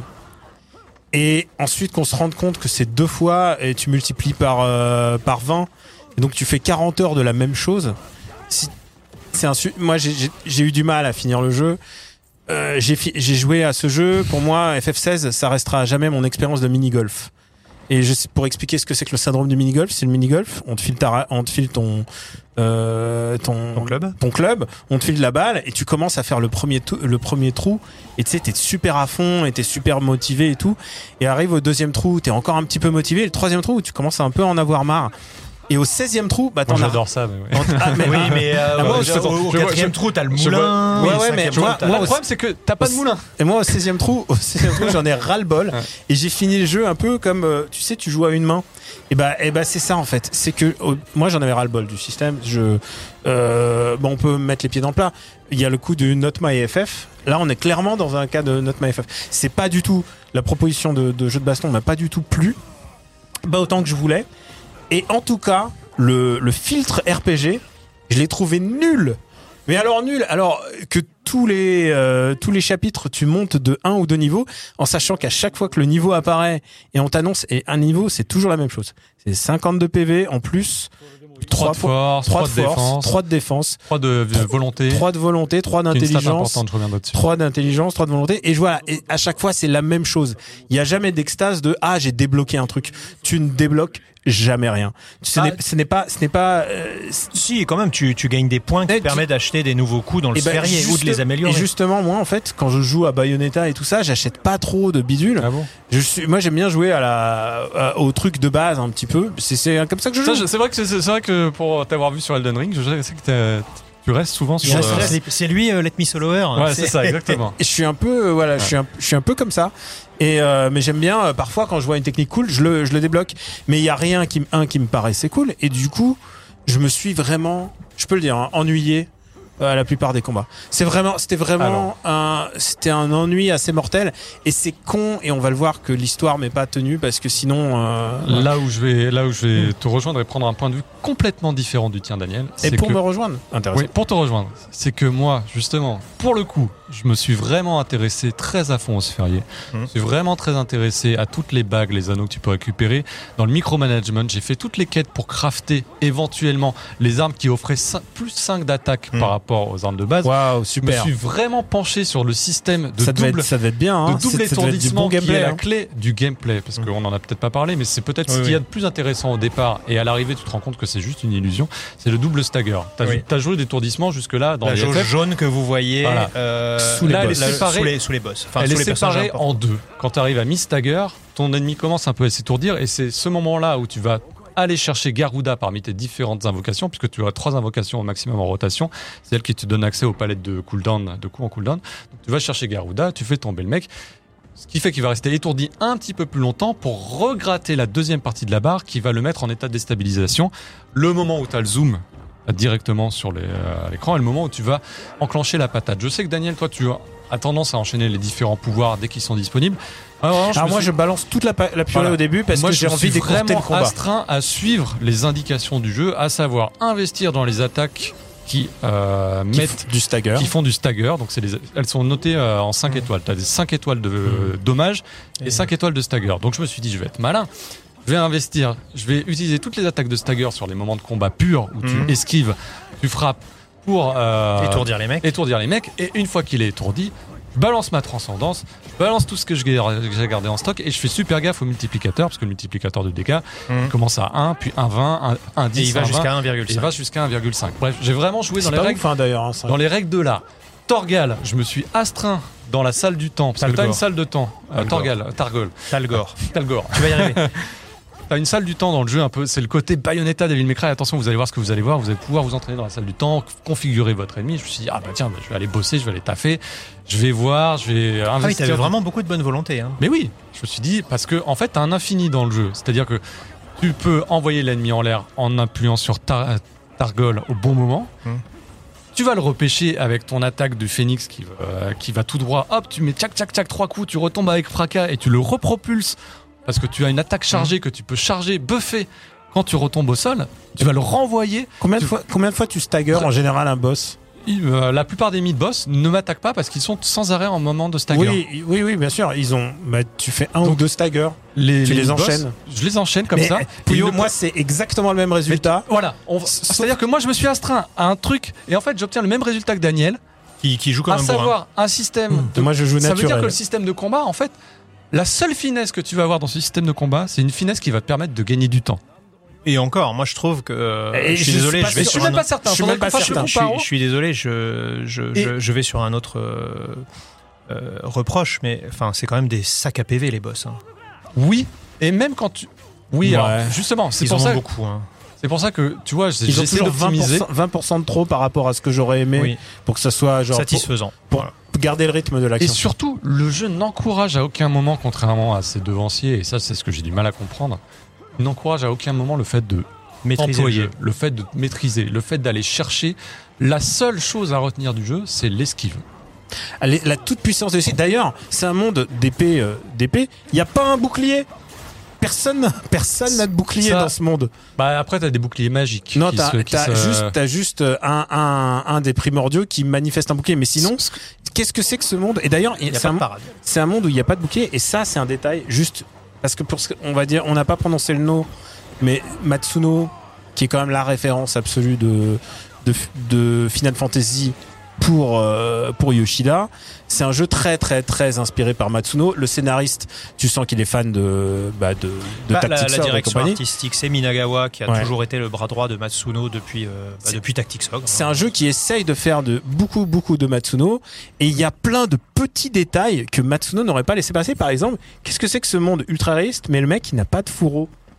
Il n'a pas de fourreau, regarde, il court, il court ouais, avec son épée, accroche son Elle est épée dans le dos. il accroche son épée dans le dos, il n'y a pas d'angle. Non mais c'est qu'un détail, c'est qu'un détail. Mais ce que je veux dire, c'est que ce monde, ce monde n'a ni ni bouclier, ni fourreau, alors Là, que c'est supposément super réaliste. C'est très, très là, bizarre. là où je veux en venir pour terminer, mais pour euh, terminer sur l'argumentation, c'est que malheureusement le jeu n'a pas grand chose à proposer en termes de système à creuser. Peut-être que dans, j'ai lancé un peu le New Game Plus pour voir. Oui, les ennemis te tapent et peuvent te buter en trois coups. D'accord, mais ça c'est le principe Oui, de la c'est le mode difficulté. hardcore, quoi. Ça va rien changer au fait que globalement les Le- ennemis sont assez inertes. que Est-ce qu'on est globalement- d'accord que le vrai jeu, il commence à partir du moment justement soit en New Game Plus, soit Mais Le- non, mais parce que. Le vrai jeu, ça veut rien dire. Oui. Après 50 heures de jeu, c'est pas le vrai jeu. Le vrai jeu, c'est celui que tu as à vrai. 50 heures Ah de jeu. Arrêtez. Cet argument-là, le vrai jeu. On dirait les fans de One Piece, tu vas voir, à partir de l'épisode 700, c'est mortel. En attendant, Non, j'ai passé 3 mois de ma 50 vie. heures euh, à c'est- faire la même chose. Tu peux me dire qu'à la 51e, c'est trop tard. Le jeu, c'est passé. Ah non, non, mais c'est Ma clair. fenêtre de tir, elle est Et puis, terminée. eh, on est, en- on est, en- on est dans le Ah, juin, on mais- est dans le mois de juin le plus riche peut-être de Mais toute l'histoire des jeux vidéo. pour Donc, dire je que le pas, jeu- vous pas allez quoi. comprendre, je suis pas là pour le défendre. En- Non, mais non, ce que je veux dire, c'est que le moment où j'ai été le plus intéressé par le gameplay, c'est le moment où j'ai fait les défis. Et les défis, je trouvais ça pas intéressant. L'autre problème du jeu, l'autre problème du jeu, c'est que non seulement le système de combat n'a pas grand chose à proposer, que tu le creuses ou que tu le creuses pas, mais tu vas affronter en boucle, en boucle, Alors en ça, boucle, ça, c'est du Arrête de Pouillot. taper sur la table. Pardon, les, les ça c'est sont du Pouillot, il est. Pouillot, il vénère, mais attention, c'est le nombre de. C'est le, nombre de- c'est le bestiaire de Tales of Arise dans un jeu qui a un système de combat beaucoup moins intéressant. Et quand Ah, tu arrives au bout de ta qu'on- 40e heure, que le portail s'ouvre et que tu vois avec ce une hache. lutin de troll éthéré avec sa grosse Ah hache oui. Qui se combat exactement de la même manière Que dans le village des que gobelins dans le qui village du gobelin tutoriel. de la première heure. C'est les mêmes patterns. Les mêmes patterns, les mêmes choses. Ils changent de nom. Alors la migale, elle s'appelle autrement. euh, et puis, euh, Voilà. euh, puis t'as la migale éthérée. Et puis t'as lui là, lui, la lui, migale a soif de lui, sang, là. 60, c'est- ce sera l'objet d'une chasse parce que les chasses c'est toujours la même chose et ça se combat toujours de la même manière et ils ont toujours le même pattern et c'est Ah, lui, là, le, tu veux dire le Wyvern ouais. tu ne fais que tu ne fais toujours le même. toujours toujours Et- toujours la même chose. Et en sachant que Pour l'esquive régler. l'esquive est surpuissante, l'esquive est surpuissante, tu esquives, tu et, donnes ton et coup, c'est un joueur fini. de Dynasty Warriors qui vous le dit. Dynasty Warriors, t'as 50 personnages qui n'ont pas tous les mêmes patterns. Les boss, il y en a certains qui sont costauds.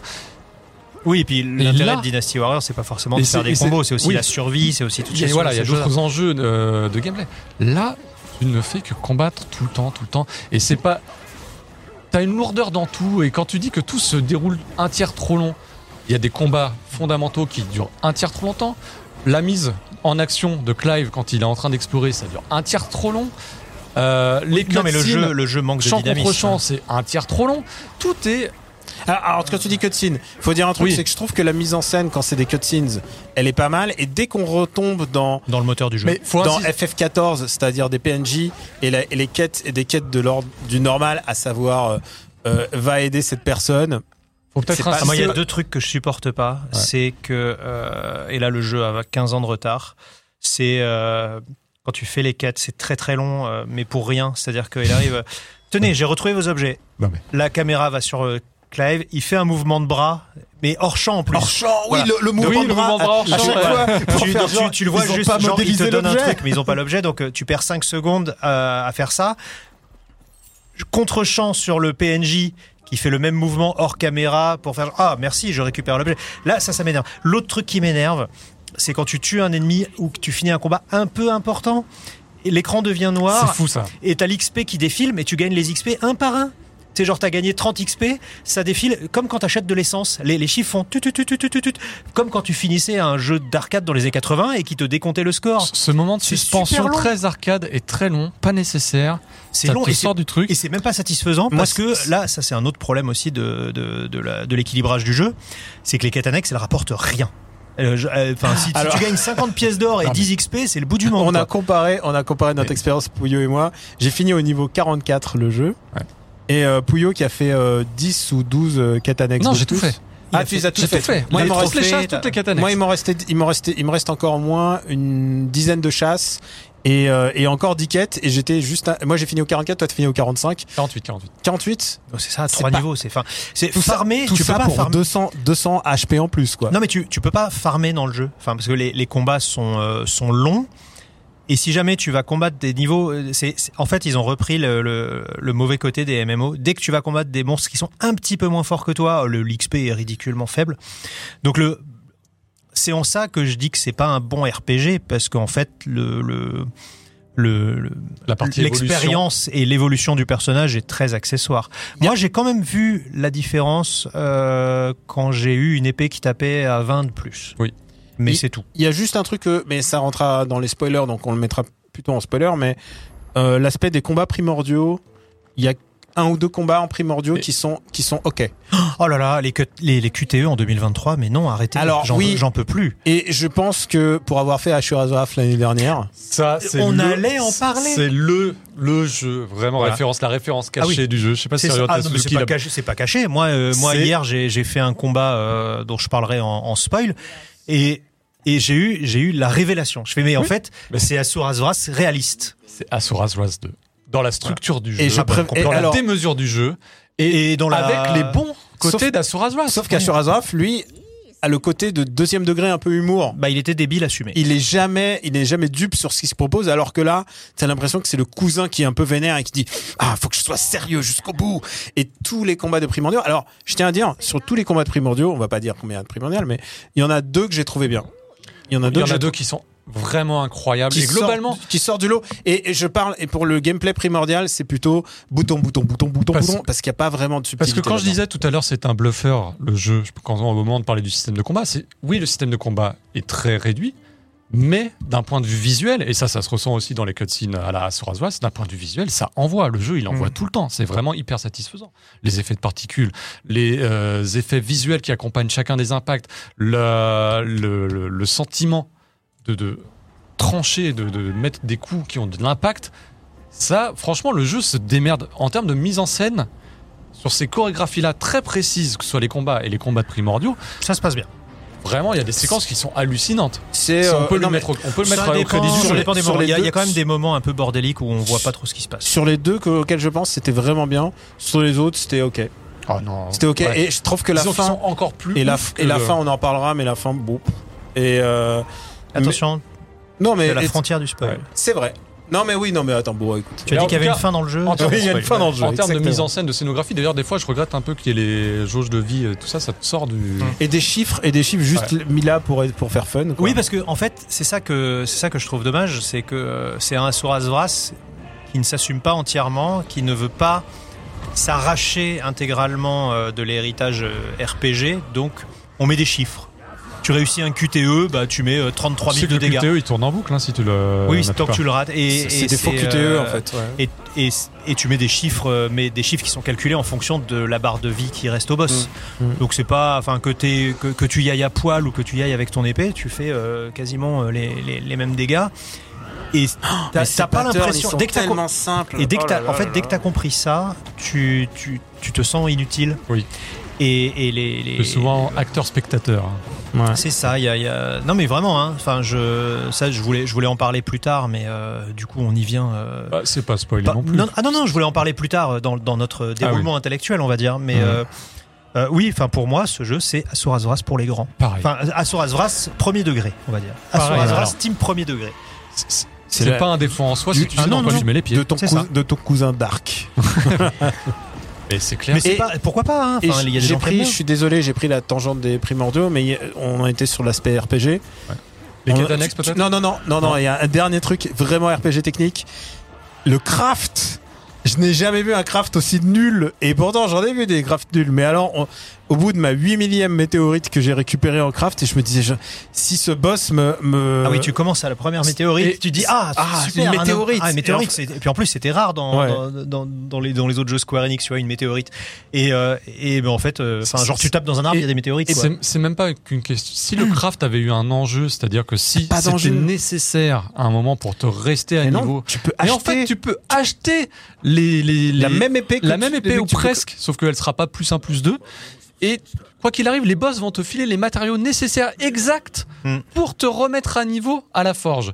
C'est-à-dire que quoi que tu, la meilleure arme que tu seras disponible à la forge, c'est celle que tu peux naturellement aller crafter dans ta progression. Il y a juste à la fin où tu vas avoir une arme un petit peu plus. euh, Mais il faut faire des. et il faut quêtes. faire les chasses. Et euh, il faut faire, seule des, incitation il faut aux faire des chasses. et des quêtes. Et là, je pense qu'on va ouvrir le, le panneau des Le quêtes. panneau quête annexe, on, peut, ah, on va y aller. On même la main c'est pas quest, un hein. spoil. c'est pas un spoil les quêtes annexes. Elles sont. Ils sont catastrophiques. Je pense que Ça- il y a un- je- synchro. Et je pense, je pense qu'elles ont même été ajoutées au forceps quand ils se sont rendus compte qu'il en manquait parce que t'as vraiment. Comment peux, tu, hein. comment tu peux écrire ça T'as une distinction entre certaines quêtes annexes qui ont vraiment été travaillées avec un petit enjeu narratif, avec Mm. un petit développement des ça développe perso- un personnage. Ça développe un personnage annexe Mm. qui se trouve d'ailleurs beaucoup à la fin. Et les quêtes annexes du début, qui sont d'une catastrophe. Non mais il y a, il y a un vrai problème de gestion des distances et de la Oui, géographie dans ce jeu. Euh, Oui, C'est-à-dire qu'on te, on te promet un royaume hyper. Alors moi je trouve que les décors, la, la réali- les graphismes sont magnifiques. Les décors sont splendides Mhm. et en fait bah, c'est des gros boyaux à la Tales of. Donc tu te balades pas tant que ça finalement. Et, euh, et, les, et il y a, pour moi il y a une gestion de l'espace et de l'environnement qui est pas top. Euh, on, on en Des parlait. distances, simplement. Gestion de la distance qui est pas bonne. On en parlait hors, euh, on en parlait en antenne. Moi, j'aurais bien aimé qu'ils s'inspirent de FF11 et FF12, où les distances sont gigantesques, mais très tôt, t'as les chocobos et puis tu peux te balader et, et se Et te et- téléporter. et se balader. Non, là, tu te téléportes très vite, mais euh, tu te téléportes dans des petits boyaux en fait. Et, euh, et c'est va là, hop, tu vas là, euh, parle à lui, tu parles à lui, euh, reviens, tu reviens. C'est il y a, y a pas cette notion de voyage, il y a pas cette notion d'aventure. C'est vraiment, enfin, on parle toujours de quête FedEx. Là, c'est vraiment ça. Et la gestion de la, la- gestion des distances est tellement euh, euh, étrange que tu ça te sort. Moi ça m'a sorti du jeu Ouais. plusieurs fois. Euh, il y a un moment dramatique dans le jeu où il y a un village qui est attaqué. T'arrives ah c'est trop tard. Ils ont ils ont emmené tel PNJ euh, elle a disparu. On sait pas où elle est tu descends l'escalier du village, elle est au pied de l'escalier. Et, et- et elle est là en train de te dire ses blessures. Ah, euh, euh, euh, et, et- et- et le mec dit ça va aller, tu vas pouvoir rentrer. Il y a il y a Cinq 10 mètres. mètres. à faire. Il y a vraiment. Mais, euh, Et ça arrive tout Alors, le temps. Ah, Il faut avec tout le temps. Daniel, Il faut avec qu'on dise- il faut qu'on- dise avec Daniel, on a déjà notre scène culte On a de notre Final et Fantasy il, m'a- il envoyé, il m'a envoyé le SMS. Il m'a dit putain, est-ce que t'as eu Charpentier San. Charpentier San, on l'appelle. Ah oui. Alors, Charpentier San, San, c'est une des- oh c'est une des premières- quêtes annexes C'est le, hein. c'est le premier moment où je me suis dit, mais c'est pas possible ce que je suis en train de voir. Ah bah, alors, faut qu'on explique pour les gens alors c'est pas un spoiler, ça arrive très, très vite, hein. C'est la deuxième quête annexe. Voilà, c'est une quête annexe et en fait, il y a toute une partie de la région où on ne peut pas accepter, accéder parce que le pont Et cassé est cassé. Voilà. Et, mais il est cassé à la japonaise. Il est cassé à la japonaise, ouais. Il est cassé à la japonaise. C'est-à-dire que, dans, non, mais dans les Il manque, cutscenes, il manque littéralement deux planches. Il y a, il y a vraiment, il y a trois, il dit ramène-moi les trois Et alors, planches. moi, si j'étais Clive, je dirais, mais sinon, la planche là, vous la mettez en travers et vous pouvez euh, Ouais. marcher. Oui, ou enfin, t'invoques Ou- un. ou tu sautes, Ouais, tu, ou tu ouais, sautes. ou- parce que dans les cutscenes, il fait des Ou sauts plus grands que ça. Ou tu passes à côté. tu passes par, par le côté du village. Tu Parce que le pont, autre, il est cassé, mais juste sur un côté, sur le côté droit du il y a une autre sortie dans le village. Oui. Tu pourrais prendre l'autre Et en bas, c'est un ruisseau, au pire, non, tu vois. oui, tu- genre tu pourrais enjamber un ruisseau. Non, non, non. Non, non, non. Il faut prendre Charpentier San. Il faut retrouver Charpentier San. Charpentier San. Il est passé où? Il, Ah, il est- Charpentier San. il est en- loin, il est à il 20 dans mètres le du village. Franchement, Charpentier San. franchement, Charpentier San. Ah, je suis vraiment emmerdé parce que pour revoir le pont, il me faut mes trois planches. Voilà. Et puis il y a des abeilles. Et enfin, oui, il y a trois abeilles autour de lui. Alors tu dois les trois parce que toutes les annexes fonctionnent de la même manière. Va me trouver son mec. Le mec, il est entouré de trois abeilles ou trois scorpions. Tu butes les trois scorpions. La quête est Ah, résolue. merci. Ah, j'ai eu chaud. Ah bah oui. Ah, non, et non, mais le mec est vraiment à 20 mètres du village. A- on sait pas là- où il est passé. Oh, il il- sait- il- il- et- et moi, qui m'a- ce qui m'a assassiné, ce qui a fini de m'assassiner dans cette quête, c'est que tu sauves le gars, le gars, euh, bon, bah, je retourne au village. T'es sûr que ça va aller? Oui, oui, je serai prudent. Et là, à côté de moi, un autre PNJ se matérialise et il est en train de récolter des trucs. Et, et lui, personne s'en occupe. Et puis, puis il vient, il dit Oui, il y a parfois un loup et genre le mec qui sont en train de champions. Oui, oui. champignons. Laissons passer la nuit, je pense que je vais réparer le chantier. Hop, euh, tu vas parler à ton PNJ, fit, et ça y est, le lendemain, le, le pont- les deux planches. Mais sont ça, mises là. c'est l'occasion de faire une bonne scène de, de beuverie dans un bar. C'est aussi ça. hein. C'est Ah, les, les moments, Ouais, moments le Game moment of de la Thrones. Exactement. Mais C'est Et- nul. Et alors, je tiens à dire que ça, c'est le cas de Charpentier-San, il va rester dans la légende. Mais il y a d'autres quêtes annexes à des moments clés, Non, mais attends, la, la- moi, l'autre dramatiques. l'autre quête où je me suis dit, mais on se fout de ma gueule. c'est que la- le- pareil, ce n'est pas un spoil, c'est la première quête annexe. C'est la quête annexe euh, qui vous explique ce que c'est une quête annexe, en gros. Et euh, il y en a plusieurs. C'est-à-dire que c'est la même quête annexe qui sera répétée plusieurs fois. On dit, tiens, là, voilà, il y a un bar-café, euh, je te présente machin, c'est le patron du, du café-bar. Il dit, ah, c'est toi le, le nouveau? Ah bah écoute, tu tombes bien, euh, j'ai besoin d'aide, là, euh, il faut que quelqu'un m'aide à distribuer la nourriture. Putain. T'as trois assiettes. Oui. Et les mecs sont assis derrière toi.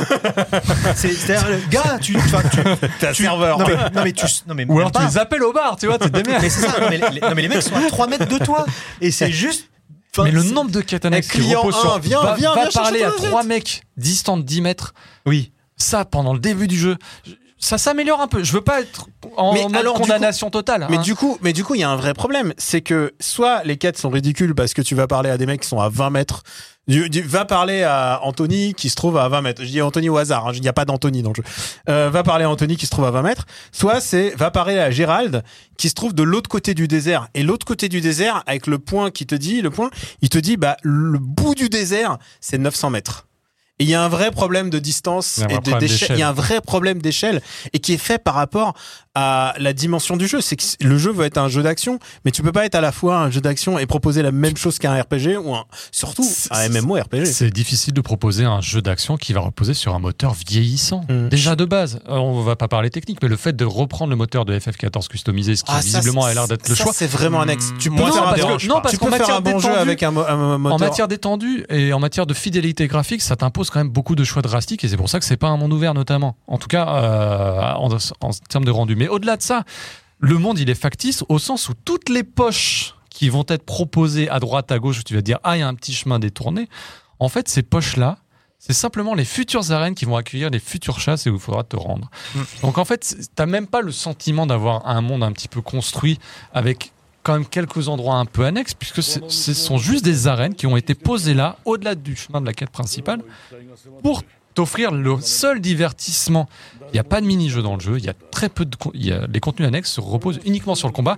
Tout repose sur le combat. Toutes les quêtes, à part celle où tu parles à 10 personnages de distance, Ouais, alors que reposent uniquement sur le Mais combat. c'est tellement bizarre quand tu bon c'est pas le même staff que FF14 hein, faut le dire il y a certaines personnes clés de FF14 évidemment donc Yoshida le scénariste euh, de Heavensward et tout ça mais globalement c'est quand même un staff assez différent et euh, et tu l'as dit le réalisateur euh, quand même de Last Remnant et d'ailleurs ça se voit un peu à la patte graphique hein, parce que c'est un jeu fait un peu à la Last Remnant mais mais euh, il y a il y a vraiment un, un souci dans dans le sens où Final Fantasy a toujours été pléthore de contenu. C'est-à-dire que chaque personnage euh, bah, il avait son lore. Et puis par exemple je pense pas forcément à FF6 mais tu vois FF6 il y a- chaque personnage a son a son système de combat chaque personnage a son son truc. Et donc il y a aussi euh, naît des, des je dis pas qu'il fallait un jeu de pêche Non, je dis mais- pas qu'il fallait un jeu de pêche mais genre mais proposer quelque chose Mais, même de- cette de- remake qui est peut-être plus linéaire, il a FF8. t'as l'impression de voyager plus Oui. que dans FF8. FF16. FF8 au moins il avait, il avait la politesse de mettre un jeu de cartes dont tu pouvais avoir rien à foutre mais un jeu de cartes assez effectif et qui a passionné quelques personnes d'avoir quelque chose de proposer quelque chose en plus et ce jeu ne fait pas ça Ah, bah, moi, je pense que euh, FF16, là, on parle uniquement de, de technique. hein. Je pense qu'une fois que tu as fini le jeu, tu n'y reviens pas. Non. T'as pas, pas- non mais tu vois, t'as pas euh, toutes les armes ultimes à récupérer, t'as pas toutes les invocations ultimes à récupérer, t'as pas toutes les magies ultimes à récupérer, t'as pas tous les coups ultimes à débloquer. Il y a, y a pas de, y a pas de quête pour débloquer quelque chose en fait. il y a juste crafter, Crafter crafter les der- dernières euh, oui, qui coup, rajoute 5 points de plus. Mais pas... du coup il faut il faut juste euh, suivre les, les quêtes annexes et voilà. enfin, t'avais même ça dans FF4 et 5 où t'avais des, des coffres super relous où il y avait des, des armes, euh, des armes qui changeaient le gameplay des fois, tu vois, genre le, le bouclier qui renvoie toutes les magies, euh, ce genre de truc. T'as même pas ça. ah il y a pas de bouclier ici donc ça non, mais tu, l'histoire. tu, tu, tu vois ce que je veux dire. T'as pas, t'as pas d'objet qui va transcender le gameplay. Pour revenir sur la construction du monde, il y a un autre point aussi que je trouve assez fâcheux malgré tout, c'est l'absence de minimap. Je sais que c'est un choix qui a été fait sciemment par l'équipe de développement. Alors, et d'ailleurs, il y a eu pour dire, le- on passe tout notre temps quand il y a des jeux à minimap à les regarder, ce qui est pas forcément toujours Et t'as eu, t'as eu le spécial Sakurai Ouais. disait la minimap Oui, oui. fait partie du jeu. C'est sûr. Sympa. Mais là, ça change rien parce que tu vas, comme tout se ressemble, ça c'est aussi un point. euh, Bah, c'est réaliste. C'est que là, un rocher, c'est un rocher. à un ton caillou, village de rues, bah, c'est le même que celui d'à côté. euh, voilà, les villages sont vraiment tous calqués sur la même. euh, Ouais, ils ont pas vraiment de personnalité et surtout ce qui fait- ça fait mal après. Mais tu passes Ah bah, à c'est pas un jeu, à- à Saucer, appuyer hein. sur le sur le bouton Non, mais pavé ça fait- pour faire apparaître la minimap et c'est chiant au final. Ça fait, ça fait mal après des jeux comme Elden Ring où carrément chaque petit, chaque petite ruine ou chaque petit hameau ou quelque chose était, avait un lore. Mm. C'est-à-dire que tout d'un coup, tu voyais un squelette, tu voyais quelque chose et tu pouvais deviner qu'est-ce qui s'est passé avant ici, là. Il y a genre. Ah, regarde, ton ami le Minotaur. Ah, c'est Et, et, et toujours le même pattern. ce qu'il faut dire aussi, euh, c'est un spoiler sans lettre, mais les donjons, Alors, il n'y a pas de donjon. ce qui fait office de donjon, bah il y a des donjons Non, mais c'est pas des qui donjons, sont voyons. distincts de la map principale. C'est pas des donjons. C'est des donjons. des lieux. C'est des lieux. C'est des donjons au- aussi bien que les, donjons dans FF13. quoi. Quelques-uns sont bien. Il y en a un ou deux bien autour de la huitième heure de jeu pour se faire un petit peu illusion. Mais arrête, arrête de dire que c'est des donjons, c'est pas des donjons. Ce Non, sont des environnements fermés à combats multiples. ce sont des, ce sont, non, ce C'est sont des, des arènes couloirs. reliées par des couloirs. C'est des, voilà, des arènes reliées par des couloirs et le seul Et tu fait- vas en bouffer. ça se trouve ça se- et ces endroits se trouvent en général dans des châteaux mais c'est la seule c'est la seule point commun avec des donjons à l'ancienne et c'est ça aussi ce jeu me fait penser à FF13 beaucoup. Et euh, alors FF13 avait au moins un système de combat passionnant euh, j'adore le système de combat de FF13 on l'a vu regardez notre live on, en a, on a défendu au moins FF13 là-dessus c'est que le système de combat était chouette. Là euh, le système de combat c'est autre chose mais là on est quand même dans un jeu à couloir où on avance sans avoir rien à foutre de l'équipement, puisque l'équipement n'a pas vraiment d'importance. Tous les combats se ressemblent. Tous les combats se Ou ressemblent. presque. Euh, Tu, tu- et tu avances irrémédiablement dans ton couloir. Et en plus, il y a un système de stagger. Il y a vraiment beaucoup, beaucoup de points communs. Et le, et le craft en plus de FF13 est intéressant. On- Il y a plein de points communs. Et ce jeu me fait vraiment penser à FF13 dans, dans sa construction. Alors qu'il se voulait semi-ouvert. C'est quand même assez paradoxal. Oh, je, sais, je crois qu'ils sont très vite quand ils ont dit est-ce il que est, c'est un il jeu il est euh, semi-ouvert quant à et, c'est aux FF13, chasses. et FF13 le- euh, est quand même beaucoup plus intéressant sur les possibilités de combat, Hmm. sur la façon dont Ah tu bah, vas aborder moins- les combats de boss. eh, Il y a, cette- il y a des, des personnages. Parce que le problème aussi, c'est que les combats de boss, la plupart de leurs aires d'effet, ce sont strictement les mêmes. Alors à la fin, c'est un petit peu plus varié quand même, mais souvent les patterns, c'est une aire qui va gonfler autour du boss. Donc tu as juste à sortir de cette aire d'effet et Tu balances tes petites boules tu de balances feu. tes boules et de feu et tu reviens et tu réenchaînes les mêmes attaques que tu faisais. Est-ce qu'on peut parler d'un gros reproche, moi, que je lui fais en termes de. Décidément, De- il y y, y a- un reproche encore Moi, il y a un reproche que je veux lui faire sur Putain, le lore de Fantasy. parce qu'on parle, on, on parle beaucoup de, de l'aspect donc jouabilité. Et moi, en tant que, que fan de Final Fantasy euh, depuis très longtemps, euh, pour moi, il y a quelque chose à côté duquel ils sont complètement passés à côté. C'est les éléments. Oui. C'est Oui. euh, c'est les éléments. C'est-à-dire que, que moi, ça me choque de voir euh, Clive attaquer des monstres de feu. Avec- à coups avec de boule le de feu. feu, avec Ouais. le feu, et les mecs, enfin, ce qu'on t'apprend dans tous les anciens Final Fantasy, c'est que si tu balances du feu sur du feu, bah, le mec regagne ses PV. Euh, et euh, et c'est d'ailleurs la Ça m'a choqué quand c'est la première fois. Et dit, bon, bah, laisse et, c'est la, cla- Ouais. la classe Maho Kenshi, euh, je sais plus comment elle s'appelle en français, là, guerrier mystique, euh, où justement, bah, tu mets de la magie sur tes épées, et bah, il y a un monstre de feu, tu prends une épée de glace et ça, bam, ça a voilà. changé le jeu. Bah Ça oui. a changé le T'aurais jeu. fait, t'aurais fait un jeu et ça t'aurait permis de switcher de manière plus intéressante euh, Mais bien sûr. avec tes, tes attaques parce que on l'a dit, hein, euh, c'est dans la démo, t'as des attaques de feu, après t'as des attaques de vent, Et- etc., etc. Et ça aurait été sympa que, que les monstres et des, que les ennemis aient des faiblesses. Mais alors ça, c'est une volonté d'accessibilité de leur part, c'est ce qu'ils ont dit. On- Ils ont dit, on n'a pas voulu surcharger pour justement. Mais, mais, c'est Pokémon. Ah, ah, mais à partir du moment, et oui, et à Pokémon le fait moment- depuis 20 ans. Ah bah le et à feu, partir ça craint l'eau. tu mets voilà. des anneaux Oui. pour, euh, faciliter la vie de- des joueurs, pourquoi ne pas mettre un anneau qui switch en fonction, Bah oui. automatiquement en fonction de la Oui, typologie de complètement. monstre? T'aurais rien retiré à personne et t'aurais enrichi le jeu considérablement. C'est ça. Juste une affinité élément- élémentaire, ça a changé le jeu. Ah bah ça change le gameplay. Le fait d'avoir peut-être la possibilité de switcher avec un deuxième combattant, je pense que ça aurait là aussi enrichi le jeu. Mhm. Et dernier point, avoir des différentes typologies d'armes. Tu mets juste ces trois éléments-là. Alors c'est facile à dire comme ça sur Oui. papier, mais c'est quand même du game design pour une équipe qui est spécialiste des action RPG, des RPG. Non mais, non, mais si l'équipe Z l'a fait euh, dans Stranger of Paradise, mais bien euh, sûr. un jeu, enfin Et les, ton les- jeu, les budgets, les il budgets est de Fantasy, transformé, voilà. rien que ça. Et c'est des bases de jeux de rôle. Des bases de jeux de En fait, je pense qu'ils ont voulu Pourtant- simplifier, pourtant, mais ils ont pas simplifié. dans- of Paradise. hein. Non, mais ils ont voulu simplifier et ils ont pas simplifié dans la bonne direction. Euh, Entièrement d'accord avec toi. Ils sont allés à un dénominateur commun qui n'est pas intéressant. C'est ça. Et, euh, et alors, moi, euh, depuis le début, enfin depuis, le- depuis le début, on, on, on parle beaucoup d'Asura Azras. Moi, je pense que euh, ce qu'ils avaient aussi en tête, c'était God of War. Oui. Et ils voulaient, ils voulaient s'affranchir de cette image de ah les RP. de- s'affranchir Il voulait de que ça, l'image du. non, ça aille tout droit quand même. hein. et ils voulaient s'affranchir. Ah, Moi, j'imagine très bien les notes de production du jeu. C'est, il faut pas que le gros en short qui va acheter ses jeux chez GameStop dans l'Illinois se dise, ah, c'est un RPG, c'est compliqué. Aujourd'hui, ce qu'on vise, c'est, et ça fait rêver beaucoup de gens, les, les 25 millions de God of War, les 25 millions de Last of Us, les, 20 les, les, je sais pas combien, 10, 12 millions de Horizon. Ce qui fait rêver les gens aujourd'hui, c'est les jeux c'est les jeux de balade hyper narratifs. Euh, Les on en a déjà cinématiques, quelque chose. voilà, c'est ça. Les ex- expériences Mais cinématiques. ça veut dire, quand tu as écrit cinématique, ça veut dire qu'en fait, le gameplay, il est secondaire. C'est ça, et c'est triste. Et, euh, et moi, je le vois euh, sur les gens qui reprochent, euh, ça fait un peu le buzz quand même, même si c'est très bien vendu. Il y a beaucoup de gens qui ont râlé sur le dernier God of War où tu parles, t'es, le- dieu de la guerre, tu parles plus de temps. Mais God of War, d'un point de vue gameplay, il est à mille lieues de l'école japonaise telle qu'on la trouve dans oui, FF16. et oui, Alors, mais oui. malgré tout, les gens se sont plaints que dans God of War, Dans ça les parle trop. dans les- on n'est pas dans, capacités, on n'est pas dans l'ordre du, on n'est pas dans l'ordre du, du verdict, mais est-ce que tu préfères jouer T'as préféré God Mais of c'est War beaucoup plus intéressant à jouer God of War. Ok, d'accord. Bah, en moi, termes, de système. hein. j'ai préféré God of War aussi, alors que je suis pas un ouf de God of War, mais j'ai joué qu'au pas au premier hein, par Ragnarok. Mais ce, qui, ce, qui- ce Mais- que je trouve mais assez c'est hallucinant, c'est de faire le pari du on va faire le maximum de compromis pour toucher le maximum de gens, et dans le même temps, des jeux qui font aucun compromis. Bon, je vais forcément citer l'anomalie Elden Ring, mais je suis obligé à un moment. C'est voilà, il s'est dit je- rien à foutre. Bon après c'est pour ça quand même, mais Il y a, il y a FF. aussi un, ouais, il y a aussi un postulat qui est étrange, c'est de se dire, de toute façon, les RPG, ça vend plus. Hmm. Les RPG, ça vend plus. Skyrim, Ah bah. 60 millions. Euh, Elden Ring, 20 millions. non, c'est les RPG Euh, dégueux à la FF15. Oui, ça, euh, ça, ça n'intéresse plus personne. Ah, alors FF15 c'est bien vendu, mais c'est c'est euh, Après, c'est oui, c'est- Oui, on l'a dit au tout à for- l'heure. au À quel prix forceps, au À quel prix forceps. Non, mais les, les- on, on dit les RPG se vendent plus, mais c'est pas vrai. C'est pas vrai.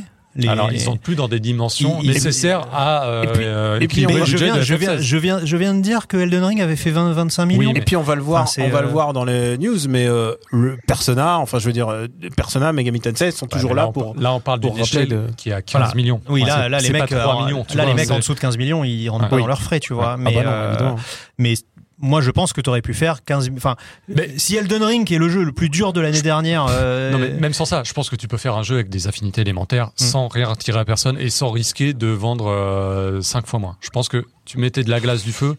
Je pense que la portée Bah, n'importe qui. non, que tu mettes que la glace et du feu Oui. et un effet. Et un effet, Parce qu'elles c'est y ce que je veux sont, dire, hein, bien c'est sûr. juste qu'ils n'ont pas d'effet. c'est non, mais c'est c'est c'est dingue de se dire qu'au final, on, on a cité Elden Ring finalement. euh, ce jeu fait tout l'inverse d'Elden Ring. Bon, je suis désolé, messieurs. Alors, on va, est-ce que- oui, c'est on va vrai. peut-être rentrer dans un autre territoire. Le temps, le temps passe, je sais pas Le du tout à passe. combien de Je temps. pense que là, Euh, Hubert, on a fait combien déjà C'est dessus on a une heure là. Une heure Ah bah il va y Bon, avoir on de on va garder la- une petite demi-heure pour la pour les parce spoilers. qu'on n'a pas fini de. Ah, l'estomachomètre de, de Oh. Hubert là. On Non, n'a pas attends, fini- attends. On n'a pas fini d'écorner un peu Tu FF16. peux, tu peux tenir encore Oui. Oui, Est-ce que si je te dis lock lac Ce sera un bœuf loc-lac, mais petit- avec les gougères de la bonne boulangerie. Des, Ah, des- le- des gou- des gougères loc-lac. Voilà, J'ai pas le gougères, droit- c'est quelque chose dans le J'ai pas droit au Sumimasen gougère, je suis à la diète, mais oui, c'est vrai. Il y a quand même des points positifs à retenir sur la mise en scène, sur certains combats, non, mais on a, sur été, la on a qualité été très dur. Mais Moi, on je- a été très dur avec ce jeu parce qu'on en attendait énormément. Et, et moi, ce que je répète encore, il y a des combats de primordiaux qui sont chouettes. Mais là, on va attaquer un autre point sur lequel il y a beaucoup de choses à dire Attention, c'est la rubrique spoiler là C'est voilà, c'est le moment où j'enclenche la balise spoiler. Donc si vous Alors, êtes juste devant avant- votre YouTube, Juste oui, avant ah, le spoiler, euh, parce qu'il y a des gens qui ne veulent pas se faire spoiler, et notamment euh, lors du live, il y a pas mal de gens, vous aussi, je pense, il y a pas mal de gens qui sont venus me voir en me disant FF16, je l'achèterai après vous avoir écouté. Hmm. Donc, euh, bon, avant. non, mais, déjà fixés, non, non, non, hein. non, parce non, que euh, alors après, moi je dis, Je suis pas Ça se d'accord. trouve, ça sera le FF de cœur. rien. FF16, alors, on- on- je vous propose qu'avant d'aller à la partie spoiler, on fasse une partie mini critique sans spoil. Euh, moi, je pense que ce n'est pas un mauvais jeu, mais ce n'est pas un bon FF. Enfin, ce n'est pas ce qu'on attend d'un Final Fantasy. Ce n'est pas ce qu'on attend d'un RPG. Pour moi, c'est un, c'est un Devil May Cry avec beaucoup de cutscenes ou un ou un. Si vous avez aimé Asuras Wrath ou ça parce que Asuras Wrath mine de rien euh, tu tu tu joues pas tant que ça. Tu enchaînes beaucoup de, séquences dans Asuras Wrath et c'est un peu euh, voilà euh, il y a ce côté WarioWare couloir cutscene bagarre couloir cutscene bagarre mais enchaîné très très vite. Et, et, le- et dans sa structure globale, le jeu n'est absolument pas ce à quoi vous vous attendez. Alors, je, vais, de Daniel. je vais re- rebondir sur ce que dit Greg, et puisque Greg a décidé aussi d'affamer le pauvre Hubert. Euh, mini critique. Euh, je pense que ce n'est même pas un bon jeu d'action en fait. Et pourquoi? C'est que euh, si un jeu d'action existe en tant que jeu d'action, c'est pour une, une espèce de structure et surtout un rythme. Et ça, le rythme dans un jeu d'action, c'est pour ça que j'ai joué à Resident 4 il y a pas si longtemps. Resident 4, c'est un grand jeu d'action parce que il y a, y a peu de temps, il y a des temps morts, mais les temps morts sont pensés de manière intelligente Oui. pour te redonner le peps pour repartir après. Ah bah c'est une masterclass, hein, euh, sans vouloir euh, citer un mot euh, un, peu galvaudé, mais c'est banger comme tu dis. Mais euh, et, et je dis et j'ai dit Resident parce qu'il vient de ressortir. Mais tous les jeux d'action euh, de Platinum Games pour moi euh, mettent par terre, comme disent les jeunes aussi, ils mettent par terre euh, FF16. Euh, je pensais euh, bon Nier Automata c'est pas ex- pas exactement le même même créneau, mais par exemple tu vois Metal Gear Rising Revengeance, ça dure 7 heures. C'est 7 heures de non-stop que des trucs bien qui arrivent sur ton écran. Attends, attends, je, FF16. attends, laisse-moi, je finis. Euh, DMC5, j'ai adoré DMC5. Ça dure 12 et 15 heures. Et en fait, il y a un rythme pour moi de jeu d'action qui doit être, parce que l'action est répétitive, mais elle doit être trépidante. Donc, je pense que ça doit être contrôlé par le temps et ce que ça raconte. Et je trouve que donner ce qu'ils ont fait, c'est-à-dire essayer de donner énormément d'ampleur en reliant avec un jeu de baston, ça ne fonctionne pas. Et j'ai pas du tout aimé. Je, je pense qu'en jeu de baston, je préfère, euh, je préfère DMC5. Je préfère Bayonetta 3 à des milliards d'années-lumière. Je préfère même tous les Bayonetta. Je donc je te parlais de Platinum. Je préfère les Bayonetta. Je, je préfère. Et là, là, on rentre dans le truc, dans la critique. Je préfère Stranger of Paradise. Et pourquoi je préfère Stranger of Paradise? Stranger of Paradise est plus un Final Fantasy. Il respecte beaucoup plus l'intégration du canon du lore de Final Fantasy. les menus, les, les classes, menus, les classes, les capacités. les capacités, les armes, euh, des personnages différents. Euh, certes, l'histoire est con à bouffer du foin, mais elle est euh, presque autoparodique et elle est presque rigolote pour emballer le tout. Mais surtout, j'ai pris plus de plaisir dans mes 50 heures. J'ai passé 50 heures, j'ai fait le endgame de, de Stranger of Paradise dans mes 50 heures que dans que dans mes euh, 40 heures de, de Final 16. Je pense que c'est pas un bon jeu d'action. C'est ça le problème aussi. Est-ce que le jeu parfait, ce serait pas les séquences, ce ce serait pas de remplacer toute l'histoire et toutes les CG de Stranger of Paradise par toutes les CG et toute l'histoire de FF16 Eh ben, on va y venir. On va y venir. Et le problème, c'est que on va le voir, c'est que je n'ai pas aimé l'histoire non plus. Euh, Pouillot, Juste Pouillot. mini critique avant de. mais, ben, je, on l'a déjà formulé, mais je pense que je ressors frustré parce que je pense qu'il y avait. Il suffisait de quelques ingrédients pour rendre l'expérience beaucoup plus mémorable. Vraiment. Voilà. Moi, moi, Juste ouais. enrichir un poil le système et j'aurais passé l'éponge sur certaines longueurs, sur certaines quêtes annexes, sur les chasses qui se ressemblent toutes, parce qu'elles ne se seraient pas toutes ressemblées. Après fait- Charpentier-San, on va en parler pendant encore 10 ans. Ah bah ça, ça va me rester. euh. Quand j'étais tombé, je me suis dit. Vite, a- ils l'ont emmenée. Où est-ce qu'elle est? En bas de l'escalier. Tu voulais rajouter un dernier truc avant qu'on passe à la Voilà, moi je veux dire aux gens qui, qui hésitent, euh, c'est comme conseiller un livre en fait. Euh, tout est basé sur l'histoire. C'est vraiment le jeu est conçu comme une histoire interactive. Euh, Il y a des moments qui marchent. Tu vois, par exemple, t'arrives, euh, t'arrives à l'orée d'un village, on dit oh là là vite, ils sont en train de massacrer les villageois. T'arrives, hop, euh, et tu tabasses les mecs. C'est super jouissif. Il y a y a des moments comme ça qui, fonctionnent très bien. Et c'est vrai qu'on parle souvent euh, de, de, de l'implication émotionnelle. Et je pense que votre, euh, votre avis et votre expérience de Final Fantasy XVI changera selon que vous arriviez à rentrer dans l'histoire ou pas, en fait.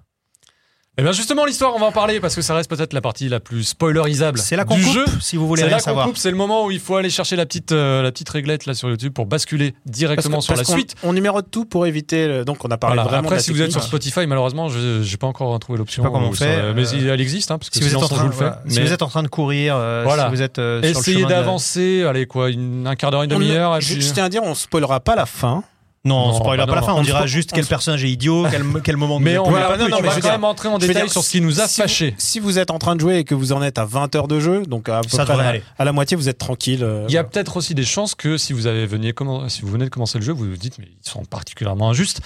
Je pense qu'une fois que vous aurez fini le jeu ou que vous l'aurez bien avancé, vous serez, vous nous rejoindrez euh, pour la plupart. Si vous nous écoutez dans la voiture, mettez-vous sur le le bas-côté moment, et voilà. avancez d'une trentaine Bon, de minutes. Alors, où est-ce qu'on en Allez. était Attends, je- la phrase, la phrase c'était ça Game of Thrones The Witch. Voilà, c'est ça qu'on voulait dire. Game of. Thrones The Witch, ça reprend mal les leçons de Game of Thrones Ça et ne comprend rien. ça ne comprend pas la la finesse en fait des prom des de, de- du Ah, setup, du build-up. Hubert, Ah. il l'avait gardé en réserve. Voilà. Voilà. Ah là là, du sexe. Et oui, Voilà. le premier Final Euh, Fantasy du où sexe. ça nique.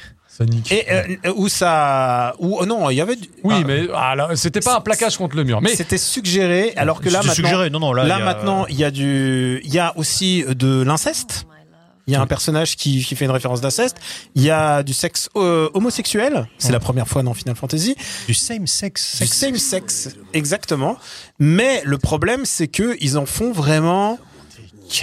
Ils en font de l'exposition. Ils se sont dit, si Game of Thrones le fait, c'est que ça fonctionne. Ouais, c'est ça qui va ça intéresser qui les gens. fonctionne. Et déjà, tu sais, dans Game of Thrones, on pouvait dire que c'était un peu euh, de l'exploitation parce qu'il y a des moments où genre saison, je pense, je, deck. je pense qu'il y a une saison, tu, vois, où, Qu'est-ce où, qui te fait dire ça où le mec il faisait donner ses rendez-vous dans le dans le bordel euh, dans le bordel du, de la ville et ça se passait tous ces rendez-vous se passaient là-bas et c'était le moment où tu savais qu'il allait y avoir de l'exposition avec du sexe. Et c'est pas le problème, c'est pas la sexualité. Le problème c'est qu'est-ce que Qu'est-ce que t'as fait de Game of Thrones? Qu'est-ce que t'as retenu de Game of Thrones pour ça? Est-ce que c'est le sexe et la violence? Parce qu'à un moment, il y a un- au début du jeu, par exemple, j'ai parlé d'un moment. On est bien, en- on est en balise spoiler, les amis. Euh, Il y a un moment, un personnage qui, euh, à un moment, meurt et on lui et on donne à un autre personnage une boîte, une boîte et on sait pas ce que c'est. Et genre, c'est un peu Seven. What's genre- in the box? What's in the box? Et moi j'étais là devant la télé, je me disais What's in the box? Et le problème, c'est que le jeu, par exemple, ne dit jamais qui a fait le coup de la boîte. Non, mais des- que des ellipses puissent avoir lieu, Et- pourquoi pas Non, non, non, mais Que ce d'accord. soit recraché Seven de façon aussi littérale et sans intérêt. Et sans intérêt, parce que en fait, Seven, ce qui compte, c'est que bah tu sais qui est la, tu sais qui est l'assassin, tu sais qui a mis la tête dans la boîte. Et tu Là- sais, tu devines. C'est quand tu comprends ce qu'il y a dans la boîte que, que Oui. c'est fort. Et là, Là, euh, et là, et là, on te dit, on te le dit. Ah, qu'est-ce qu'il y a dans la boîte? Mais par contre, on te dit, on te dit pas qui est à l'origine, et on y revient. oui, parce qu'en plus, si c'est un héros qui a fait ça, tu te dis merde. euh, Et justement, quand je me souviens de moments où le héros tue la personne en question, parce que c'est ça le truc, c'est que le oui, héros enfin, c'est un combat, le mec voulait pas. Hein. le héros tue la personne, et puis quelqu'un est venu pour prendre son cadavre et couper la tête Et l'envoyer. euh, et l'envoyer. Donc, et ça, on saura jamais. Et en fait, il y a plein de petits détails de narration et de problèmes et de problèmes qui font que euh, tu te cons- tu t'interroges sur les motivations des personnages et surtout sur la finalité de ce que tu fais. C'est-à-dire, Ouais, sans, ouais, sans même aller dans le détail, est-ce qu'on peut pas se dire qu'il y a une règle immuable euh, dans le jeu vidéo japonais euh, Enfin, ça fait plus de 30 ans qu'on y joue. hein, Il y a une règle immuable dans le jeu japonais, c'est quand les Japonais font un jeu pour faire plaisir aux Occidentaux, c'est jamais bien. et il y a, et il y a, vrai. et, Non, et mais surtout, il y a une autre règle il il immuable. autre- euh, C'est quand t'as un mec caché sous une capuche. Voilà. Alors là, Voilà, Pouillot, ça, ça, ça, Pouillot, pas tu- possible. Pouillot, tu Ça, Alors, et pourtant, c'est un mec euh, qui Hmm, il est mystérieux. Kingdom Hearts, mais quand c'est Ah, alors voilà, il y a un problème, c'est que c'est que quand la mise en scène est suffisamment lourde, quand t'as un gros plan de 5 secondes sur Oh, les je pleure hmm, sur je un machin bien. qui est mort et tout, et puis juste derrière, un mec en capuche. il y a, il y a-. Je, je il y a un pourrais, je pourrais débarquer, tout lui expliquer, le jeu ferait 20 heures de moins, mais il y a un vrai, je il y vais a le un laisser vrai galérer. problème narratif de euh, de qui est cette personne. Déjà, qui est cette personne sous la capuche J'ai dit, mais on sait, qu'on voit qui c'est. Il y Mais a oui. pas, il y a pas de twist. C'est comme le jeu essaye de te faire un mystère que Ifrit, euh, que Ifrit est le primordial du héros. Alors que déjà, bon, un, C'est dans la com. si t'as vu dans la, c'est dans la com. Oui, donc, non mais c'est. et on l'a vu que c'est par Carbuncle, mais Non mais t'imagines, c'est comme si à la conférence de presse, ils avaient dit alors Kaiser Soze c'est le boiteux. Next. et surtout de te faire de te faire croire que c'est un mystère alors que Mais- on te, on Et te- surtout, l'équipe pense que c'est un twist. Mais alors L'équipe de développement, l'équipe Ouais. de la narra- les narrative designers, Alors, j'en suis convaincu, pensent que c'est un Ifrit a tué mon qui va frère. changer. Ifrit a tué mon frère et dans le- la box collector, j'ai un coude avec marqué Clive Ifrit. C'est génial. Et du coup, ils s'auto-spoilent leur propre, le premier reveal du, du jeu qui est en fait que toi tu es Ifrit. Enfin, on le sait tous. Moi, ça faisait aucun doute à partir des, des- de, moins de la CG d'intro, quoi.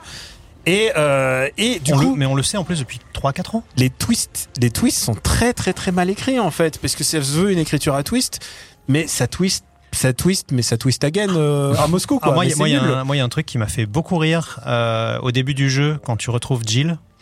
Euh, Ah, C'est-à-dire que tu arrives, euh, oh là là, il y a l'émissaire de Shiva, vite, faut lui péter la gueule. Oh, c'est mon ami d'enfance. Et tu la tabasses. et, et- et, et ils, se- et ils se reconnaissent pas. Enfin, genre, moi, euh, euh, genre, la, la, la meuf fait 5 cm sur mon écran. je, j'ai- je fais, mais, mais, c'est, mais, c'est- ans, mais c'est la meuf aux cheveux gris du début.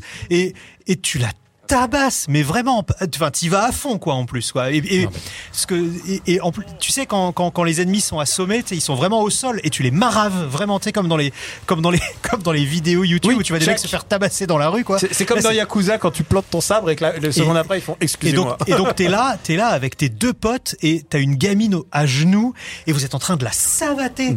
Et après il est là, oh mon Ah, dieu, qu'est-ce qui t'est arrivé? Putain, mais tu l'as défoncé. Et derrière, t'as le culot de l'emmener au village et tu dis, oh, j'espère qu'elle va bien. et, la, et la Et docteur, et la, qui et la- avec et la- non mais et la qui- docteur qui te dit, écoutez. euh, euh, parlez-lui doucement, elle se remet de ses blessures. Je vais bah putain oui, c'est moi qui l'ai avoiné, je sais qu'elle est blessée. C'est complètement con. Est-ce qu'on rentre dans ce- est-ce Tu qu'on rentre rentres- dans oui, ce- oui. est-ce qu'on ouvre cette porte là On peut Oui, y aller. on ouvre cette porte-là Ça fait parce une heure tu- et demie qu'on y est. Tu as prononcé Non le mot. pour Tu moi c'est le mot Jill. Tu as prononcé le mot Jill. Il y a un vrai problème avec l'écriture des, Des- personnages féminins, alors Principaux. principaux, alors que Les personnages Alors secondaires que- sont plutôt intéressants. alors que alors je me souviens ah oui c'est vrai qu'il y a les QTE les, cu- euh, les, les les QTE. loading manuels, on n'a Les- pas parlé des loading manuels. les croix R2 là Ah non mais j'en peux, j'en peux plus. Oui, on a compris que vous avez les boutons haptiques de la PS5. Les loading C'est bon. Alors, écoute, euh, Jill, comme tous les autres personnages féminins principaux, sont écrits alors que, il y a- encore une fois, Mais ça commence plutôt pas mal en plus. une des scénaristes est, est une femme. Donc, je- mais peut-être qu'ils lui ont, ils lui ont dit non, laisse nous, on va s'occuper des femmes. Et je pense. On va t'expliquer. Et quand tu vois le personnage de Jill qui n'a aucune forme d'épaisseur, mais alors aucune Alors forme, que ça commence plutôt bien. alors Ouais. que ça commence plutôt Ah, la bien. rédemption, le machin. Ouais, aucune forme d'épaisseur. Euh, le personnage de Benedicta qui est montré Non, euh, comme une euh, vraiment. C'est la chouin. c'est la chouin Mais, gratos. mais, mais c'est ça, oui, c'est là où on se dit qu'ils n'ont rien compris à Game of Thrones, c'est que Jill va rester, ça va être la veuve éplorée, et euh, Benedicta la comme, chaudasse. comme, euh, comme Annabella, Qui ça- utilise ce la seront les, qui utilise les la mantes sexualité. religieuses. Ouais. Ouais, les chaudasses Ah oui, gratuites. le premier les personnage religieuses. Le premier que- personnage féminin qui t'est évoqué, c'est ta mère, qui est dès le début, on te dit ah non, tu vas voir. Ah, ils se sont dit, Hum, regardez Cersei, elle est manipulatrice, c'est elle euh, qui la, à la, à la source de tous les maux. Avec un enfant en plus. Et J'ai Cer- jamais vu ça. Hum, Et Cersei, mais ils ont rien compris. Cersei, le principal, la, pr- sa principale motivation, tout au cœur de la série, c'est la préservation de ses enfants, C'est qu'elle fussent-ils des enfoirés C'est qu'elle Comme aime ses enfants.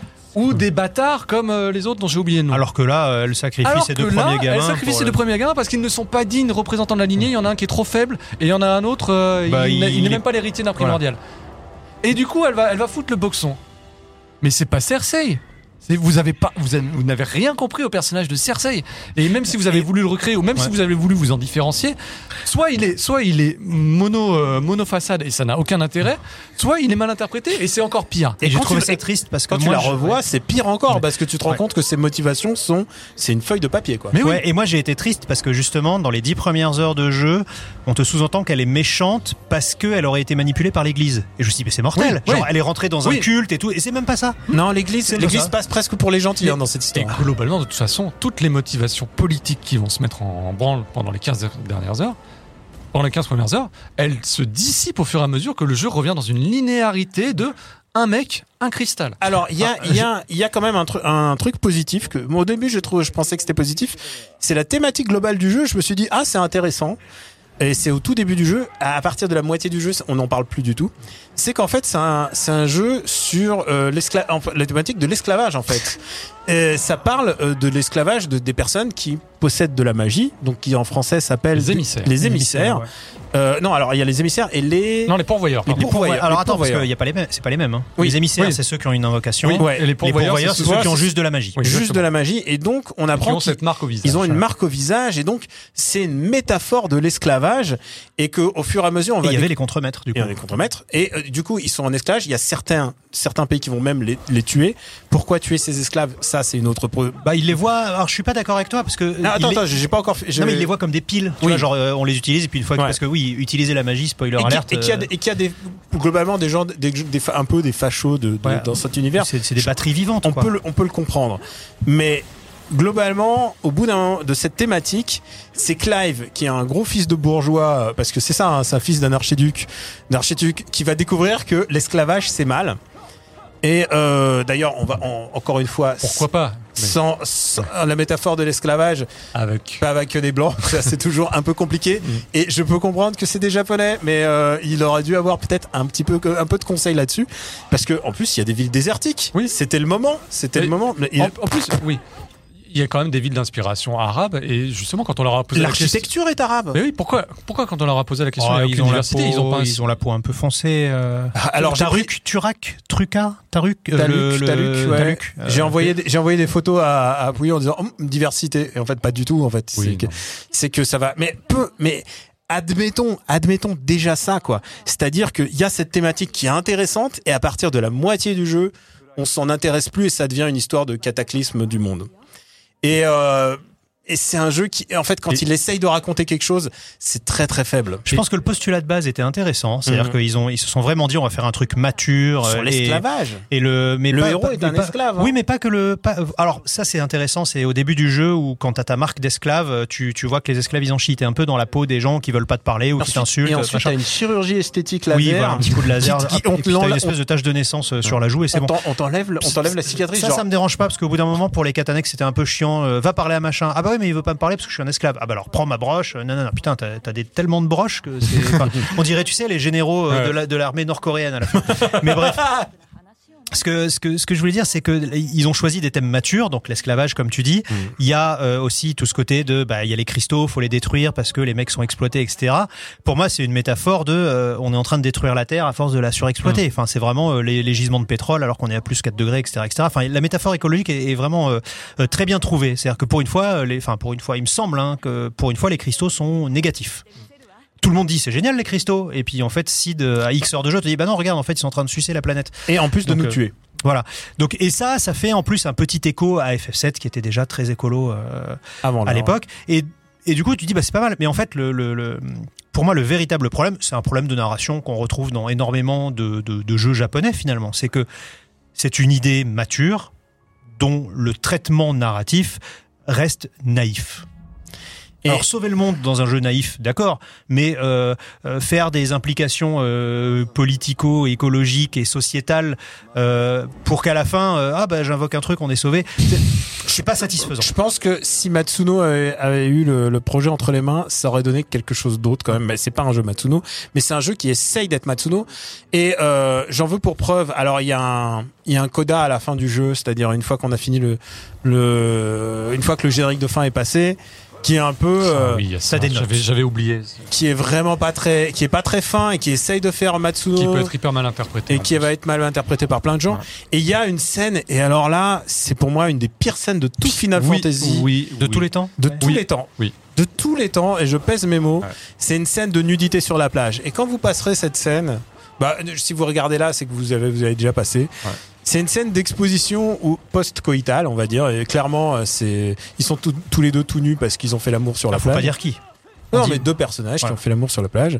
Et, euh, et, et la, la personnage de la fille ne parle que de lui. Oui. Et c'est tellement mal écrit. Mais d'une manière C'est générale, très, très, très, très, très, très, très, très, très, très gênant. t'as l'impression qu'elle s'adresse à une assistante sociale. Elle dit Oublie-toi, euh, pense un peu à toi. Pense à point à toi. Mais. euh, Genre, c'est, c'est- un peu, c'est un, aucun sens. c'est un peu pause tendresse, pause, ca- pause alors, café, pause tendresse. Paradoxalement, paradoxalement, mais là c'est peut-être. euh, j'ai beaucoup aimé le personnage de Clive. Alors que je pensais que. Oui. Et pourtant, il est, il est, Il exprime pas il grand chose. monocorde. Euh, bah, il, a quand même, il exprime quand même des sentiments, il exprime quand même de la peine, il exprime quand même de, du, du, du regret. Si, du si, il évolue beaucoup. Hein. Il évolue Il beaucoup. Moi j'aime bien le chien. hein. Je- je- bah, il dit Non, mais- rien. et non je- mais le chien, et il je est, trouve- le chien, il est pas suffisamment. C'est un parangon de vertu de A à Z. Jamais le moindre vice dans ce personnage. Mais malgré ça, je me suis attaché à son. Oui, on arrive. à sa euh, destinée. Alors, puisqu'on est Et, dans euh, le positif, ouais. moi j'aime bien le personnage de l'oncle, qui est clairement calqué sur Game of Thrones, puisque dans Game of Thrones, il y a toujours un personnage euh, qui, je trouve qu'il est calé, sur Onion Knight. Tu te souviens le Onion Knight dans, dans Game of Thrones, qui est un personnage sage et dans lequel tu peux te retrouver parce que tu sais que c'est un homme de bien, mais qui fait de son mieux et tu sens qu'il est un peu dépassé par le conflit et tout ça. Et, euh, et c'est le personnage de l'oncle qui, a, qui est assez touchant quand il retrouve son neveu. Il, a, il y a des Ouais. vrais moments de, Ouais. de câlin et tout. Je trouve que le personnage de l'oncle aurait vraiment pu être développé. Et au bout de 10 heures de jeu, tu retrouves ton oncle et là, ça devient un personnage comique. Ouais. Il devient un peu euh, boss dans Mazinger Z, Oui. tu vois, genre un peu j'ai bu de la cervoise et maintenant on l'attaque avec moi. Il est un peu comme ça. Euh, c'est un tout petit peu dommage, mais honnêtement, je pense que c'est le personnage euh, secondaire le plus Bah, intéressant. c'est dommage qu'il devienne débile une Mm. fois que tu l'as rejoint, alors qu'on t'explique que c'est un des plus grands résistants. euh, Ouais, et qu'il a fait fortune en plus, donc il a un back. C'est ça, il a une backstory, c'est-à-dire qu'on te, Mm. te le présente comme le, tu sais, comme le chef de la rébellion dans Andorre, et au final, bah, tu te retrouves avec Coluche. C'est dommage. Et euh, non, et puis voilà, donc euh, le personnage de Sid est pas inintéressant. Ça, regardez, ce qu'on voit là, c'est insupportable. Ah, le- Genre, il y a le 30 ruisseau. cm, ah, il y a Ah, 30 oui. centimètres d'eau, tu peux pas le, tu peux pas le, Mais- tu peux pas le traverser. et t'as des ah. bottes en cuir, faut pas les abîmer. Et pareil, hein. les, oh là là, les barrières en bois à la Yakuza que tu peux pas avoir. Tu fais des bonds de 10 mètres quand quand euh, t'équipes Garuda, mais que c'est pas possible en Bah, il y en a 2023. certaines que tu, sur lesquelles tu peux passer, Ça dépend et lesquelles. d'autres non. C'est ce que j'appelle euh, les, les passages Yakuza 7. C'est-à-dire que dans Yakuza 7, c'est genre, t'as des moments où tu peux enjamber la barrière, et des moments où tu peux pas enjamber la barrière, c'est comme ça. Je sais qu'on n'a pas parlé de la technique, on n'en parlera pas forcément parce que c'est pas le, c'est pas le Ouais, lieu. Moi, pas, je trouve le jeu magnifique. Je sais que toi, t'es plutôt un homme de magnifique. technique. Je trouve que le mode performance, c'était pas possible quoi. Ah non, il faut jouer en, en Faut jouer joli. en mode qualité graphique. Parce qu'il est, il est, il est Attends, 30 c'est vrai FPS lock. Il est Moi, 30 j'ai il est lock joué, à 30 j'ai joué en mode euh, performance Bah oui, euh, mais le parce problème, c'est que le le frame, framerate, il est hyper fluctuant. Et autant sur les scènes de combat, où il va faire en sorte de. Bah, tu vas rester plus focus sur une petite arène, il va être particulièrement fluide. Dès que tu es en mode exploration, ça saute Est-ce- de partout et est-ce c'est hyper désagréable. Parce que c'est pas, alors je te pose une question technique, est-ce qu'il vaut pas mieux toujours avoir un truc constant Bah, de pour- en, qualité en l'occurrence, Ah c'est bah c'est ce que j'ai choisi. c'est la conclusion à laquelle il risque d'arriver tant que ça n'aurait pas été patché. Messieurs, je pense qu'on a beaucoup parlé de FF16. Hmm. Je pense qu'il y aurait énormément mais- de choses à dire encore. Je trouve qu'effectivement, tu dis, on en a beaucoup parlé, et Hubert a faim. Ouais. Euh, mais on a été très dur. Enfin, moi, je tiens encore à dire. Hein, euh, Ah, c'est vrai qu'on l'a un peu assassiné. je- non, mais je reste. mal- je, je garde malgré tout de la tendresse pour ce jeu. Et euh, même si, même si, même s'il a beaucoup de problèmes, je veux le finir. Euh, parce que je, déjà, je sens Mais que déjà, que je t'es sens que déjà- je suis, déjà dépassé, oui, bien avancé. Déjà, Ouais, je sens que je suis pas loin de la fin, et puis surtout, euh, malgré tous les problèmes de narration, malgré tous les choix de gameplay qui ont été faits, euh, je me suis attaché au personnage. Ouais. Euh, S'il y a une figurine de Clive qui sort, je l'achète. Donc voilà, le contrat est rempli parce que Final Fantasy, il faut voir aussi que derrière, ce qui fait vivre Square Enix, c'est le merchandising. Et euh, là, même s'ils sont tous gris, euh, voilà, j'achète une figurine de Clive. t-shirt de Clive. J'- euh, J'achète une figurine de Jill, il n'y a pas de Et problème. je pense, ça c'est Uniqlo euh, l'année dernière. Mais, mais je- ils auront mais- pas tout fait pour que ça arrive. Je hein. tiens, à dire, je tiens à dire que c'est aussi pour ça, je pense que euh, le chien pose a deux noms différents, puisque euh, Torgal est une marque déposée en France euh, comme le héros de BD, et tu peux pas sortir des peluches kawaii à partir du loup, enfin du, du chien, Oh si, Si on tu- va le voir en SD. si tu t'appelles Torgal. en Ah France. oui, non. Donc bien il faut, c'est pour ça Talgor, qu'il y a eu, euh, c'est pour ça Mais- qu'il y a eu un changement de nom. Mais euh, il y, a, il y a quand même quelques petites choses que j'ai trouvé délicieuses, euh, comme par exemple euh, l'écran de sauvegarde où tu es en FF pixel. Mm. Voilà, ça j'ai trouvé ça chouette. Euh, les petits bruits quand tu vas voir l'historien. Il y a Voilà. deux choses, euh, il y a deux choses que je trouve vraiment euh, qu'on- dont on a parlé, dont on n'a pas parlé, pardon. D'abord, c'est que la localisation est super. Oui. J'ai joué en français, j'ai fait euh, toutes les versions. Euh, L'anglais, écoute, elle m'a pas, elle m'a pas désintéressé non plus parce que euh, ils ont mis, ils ont, alors rappelons-le, le script original est en japonais. Ils ont traduit le, scri- le script japonais en anglais et c'est l'anglais qui a fait le lip sync. D'ailleurs, moi j'ai plutôt joué en japonais Ah bah les gens. euh, sous-titré français. Moi j'ai envie d'étrangler tous les gens euh, sur Twitter qui disent Ah, j'ai joué en VO en anglais. Mais, Oui. mais non, Non, non, rappelons-le, la VO, c'est reste la comme- VO c'est le japonais. Le lip sync même fait sur la version anglaise parce qu'ils se sont dit qu'il y a que les Anglais qui faisaient chier, euh, enfin il y a que les Américains qui font chier sur le lip sync, mais le euh, comment dire, la VO c'est le japonais. Les dialogues ont été écrits et pensés en japonais. Et d'ailleurs, là, moi je déconseille à tout le monde de jouer. Alors si vous jouez en anglais, vous jouez en anglais sous-titré anglais Mm. parce que euh, comme d'habitude, euh, les Américains ont tout réécrit. YOLO. Ils ont rajouté des blagues, euh, ils ont accentué tous les personnages en se disant c'est pas assez subtil et, euh, et, et, et- les, les sous-titres ne les sous-titres ne collent pas en Et il fait. y a des personnages que j'ai pu, j'ai pu un peu, euh, puisque j'ai, euh, j'utilisais le système pour revoir les, les refaire des, des, des éléments du jeu. Euh, des personnages qui, je trouve, en anglais, ont pas du tout la même intonation en français. Par exemple, Sid, le personnage de Sid est vraiment très, très, très différent. Euh, dans, en anglais, et je trouve qu'en français, il a, il a un côté beaucoup plus. euh, je sais pas si tu t'en rends compte, mais toi, tu as joué en français? Euh, non, j'ai joué en japonais. Japonais, il y a un côté un peu plus genre, il se méfie de tout et tout le monde. Bah, il est pareil en japonais. Il est, hein. il est parano et tout, et c'est assez bien rendu. Je trouvais qu'en anglais c'était moins bien. Et il y a un détail que j'ai bien aimé dans la version française, c'est le nombre de euh, de callback euh, pour les oreilles des fans parce qu'on entend des, on entend la voix de Saori à un moment. Hmm. Euh, Il y a Vin- Vincent, Vincent. Il y a Vincent Rampion qui fait euh, le. Il fait Gab. Il fait Gab, Gab. Gab, Ouais. qui est un personnage très Gab, présent, qui est un des PNJ très présent et qui est le plus sympa et qui est le personnage le plus Game of Thrones sympathique, je Mm. trouve. De... Ah, moi, il y a un truc euh, qui m'a surpris aussi en bien. Il y a Olivier Hatton aussi. euh, ah ouais? Ouais, il y a Olivier Hatton. Il y a, moi, il y a un truc qui m'a surpris en bien. C'est je pensais que le héros en VF allait m'énerver parce qu'il parle toujours comme ça. Et genre oui. Mais il est théâtral en fait. Non, et, et finalement ça passe. Moi je pensais passe. que j'en aurais marre au bout de, de 20 minutes, euh, genre qu'est-ce que c'est que ce, ce Batman de Monoprix Mm. Et en fait non, ça passe. Il, parce que tu, enfin, tu sens qu'il, enfin, le personnage il en a gros sur la patate. Et je pense que le, le, le doubleur, qui est un comédien de théâtre, euh, je pense que justement il a, il a essayé de transmettre ça. Alors il- comme il- c'est un jeu vidéo, il s'est peut-être dit qu'il en faisait, euh, qu'il allait en faire beaucoup, mais ça passe parfaitement. C'est du, tu vois, c'est du surjeu différent du surjeu japonais. Encore c'est encore fois- autre chose et je trouve que ça marche. Encore une fois, euh, chacun peut jouer. Ça, c'est ça, c'est un avantage de la version d'aujourd'hui. C'est-à-dire, tu peux choisir exactement la version que tu veux jouer. À tout moment, tu peux switcher. Donc, c'est vraiment un non-débat. C'est vraiment un débat sur ce que tu préfères jouer. Moi, par tradition, je mets les seiyuu en japonais, mais je vois clairement quand tu finis le jeu. Le l'acteur japonais, il est en deuxième. Le premier, euh, c'est Hmm. il- c'est un jeu qui valorise l'anglais. D'ailleurs, Yoshida euh, l'a sorti au dernier moment en disant que lui, il, il conseille de jouer en anglais et sous-titrer en ta langue, ce qui est pas du tout le truc à Ah faire. non, non, fait. non, non, n'écoutez surtout pas Yoshida, ça va vous énerver, parce que la plupart des gens euh, qui nous écoutent, je pense, euh, sont des gens qui ont 30-40 ans, donc qui ont un certain bagage en anglais, et vous allez comprendre que ce que vous lisez ne correspond pas, en fait. Il y a des Et- grosses variations et oui. déjà c'était le cas dans FF7. Alors ça sert à rien de par exemple de de comparer par exemple des séquences. Par, même j'ai vu il y a des gens qui comparent des trailers, des bouts de trailers. Ça rime à rien. Ils choisissent pas les mêmes côtes. Ouais. Genre ils choisissent pas les mêmes phrases en français et en anglais et en, en japonais. Donc euh, ça n'a pas- grand intérêt. Par contre le mieux c'est de jouer dans la version qui te plaît d'écouter. C'est le seul truc.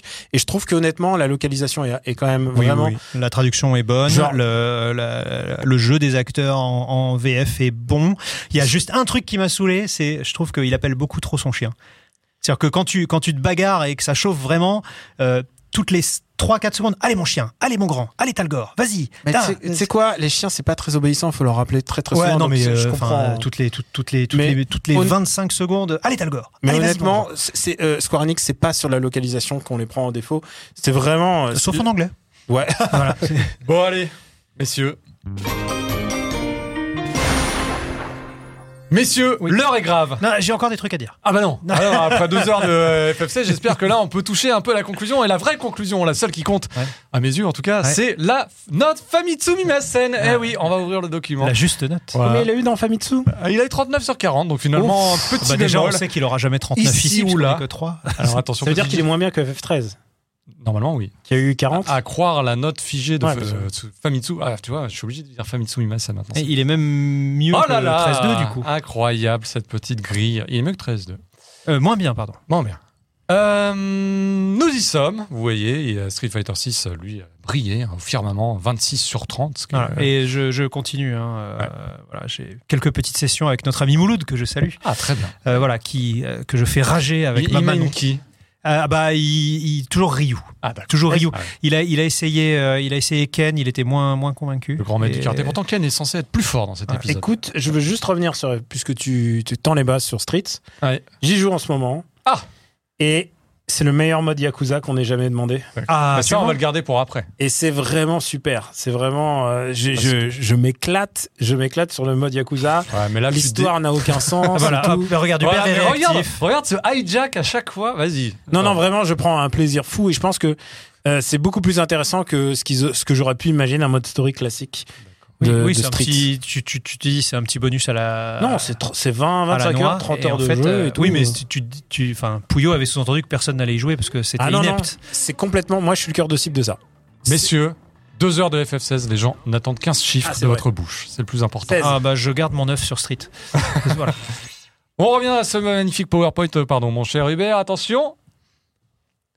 Alors, bah, on va commencer par ordre euh, visuel. Daniel, c'est toi le premier à te prononcer. Euh, je pense pas que ce soit un bon jeu d'action. C'est enfin, un jeu d'action assez moyen, médiocre. Et, euh, et je pense qu'il y aurait, il manquait quelque chose en termes d'écriture. Il y a juste un détail qu'on on n'a pas évoqué, mais c'est les musiques. Mm. Euh, les musiques de Soken qui sont plutôt jolies, j'ai envie de dire. Elles sont plutôt jolies, mais il y en a certaines qui. Les airs sont un peu oubliables, bizarrement. C'est, vraiment moins bien que les musiques de FF14, auxquelles nous avait habitués au top sur euh, FF14. Et là, je, elles sont. À part la musique de boss, je peux pas t'en faire euh, à la bouche, quoi. C'est pas Et possible. alors? Ah oui, la musique de boss, on entend tam, tam, avec des grosses, avec des grosses Alors, alors Du coup, ça s'arrête sur. euh, Euh, C'est un. euh, est-ce que je peux. Est-ce que tu peux Après, me remonter tu la, tu la veux page? attendre? Non, non, je veux juste Ah, regarder la vraie page d'avant?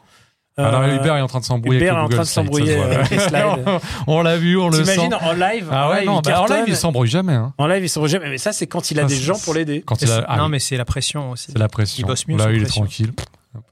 Euh, ah, j'ai pas mis beaucoup de 6. Eh ben écoute, ça sera un 6. 6 sur 10. Comme Octopath Traveler 2, très bien. Voilà. Je pense que je préfère rejouer à Octopath 2 qu'à. Ah, tu vois, moi, c'est c'est un peu l'inverse. Moi, je préfère rejouer à Octopath 2. Je préfère rejouer à tous les autres jeux. Et surtout, je me rends compte qu'un de mes jeux de l'année a eu 8. Donc euh, voilà. Très bien. Donc c'est 6 sur 10 pour moi. Greg, Alors moi, euh, sous je- réserve d'une fin je- bouleversante. je- je- mais- alors je mets une note que je changerai à la prochaine émission parce que moi je n'ai fait euh, que la moitié ou les deux tiers du jeu et euh, en fait pour moi donc comme je l'ai dit dans l'émission c'est je le, vois plus comme une aventure interactive qu'autre chose donc euh, pour l'instant l'histoire m'intéresse elle n'est pas elle est pas toujours racontée euh, finement mais les personnages me plaisent et l'histoire m'intéresse le système de jeu est assez faible Euh, enfin assez faible. Il ne correspond absolument pas à ce que, je, voulais et il ne correspond pas aux standards de, de, qualité d'un jeu de ce calibre. Donc pour l'instant, je mets 6 euh, dans l'optique que la fin me plaira ou pas, je, je, je reviendrai. Enfin, que, que la fin me plaise ou pas, euh, enfin, que la fin soit bien racontée ou pas, que le, que le jeu tienne son rythme euh, ou pas, ou qu'il s'améliore sur la fin, on sait jamais. Euh, Pour l'instant, je suis sur 6. On peut rien dire. Nous, euh, Pouilleux et moi, on a vu Game of Thrones. On a vu la fin de Game of Thrones en particulier. Est-ce que ça s'est inspiré de la fin de Game of Thrones ou Alors moi, je, je- Là, on est dans la partie sans spoiler. Là. Ah oui, oui, non, On est mais moi, revenu, je- hein. moi, On est revenu ai- en sans on est spoil. revenu en- dans sans spoil, mais euh, bon, c'est pas un secret que le jeu est très inspiré de Game of Thrones puisqu'ils l'ont dit dans les interviews de développement. Euh, voilà, moi je vous le dis, je n'ai pas vu Game of Thrones. Ah. Enfin, je- si, en fait, j'ai vu que la dernière saison.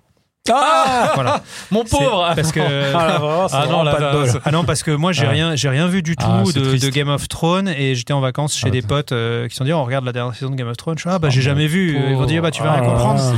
Mais j'ai un pote qui l'avait déjà vu et qui m'a dit ouais mais tu vas voir la dernière saison il y a beaucoup de bagarres donc c'est pas grave. Ah, Et du coup j'ai regardé effectivement il y a des beaux dragons tout Ils ont pas tort. hein, Il y a beaucoup de bagarres. Ah, Bah écoute moi je trouve ça sympa. ah, je, me souviens de. La de- dernière saison, c'est ce qui gâche tout. Je hein. me, me souviens d'aucun. Si, je me souviens que la blonde elle se fait tuer euh, bêtement et euh, que.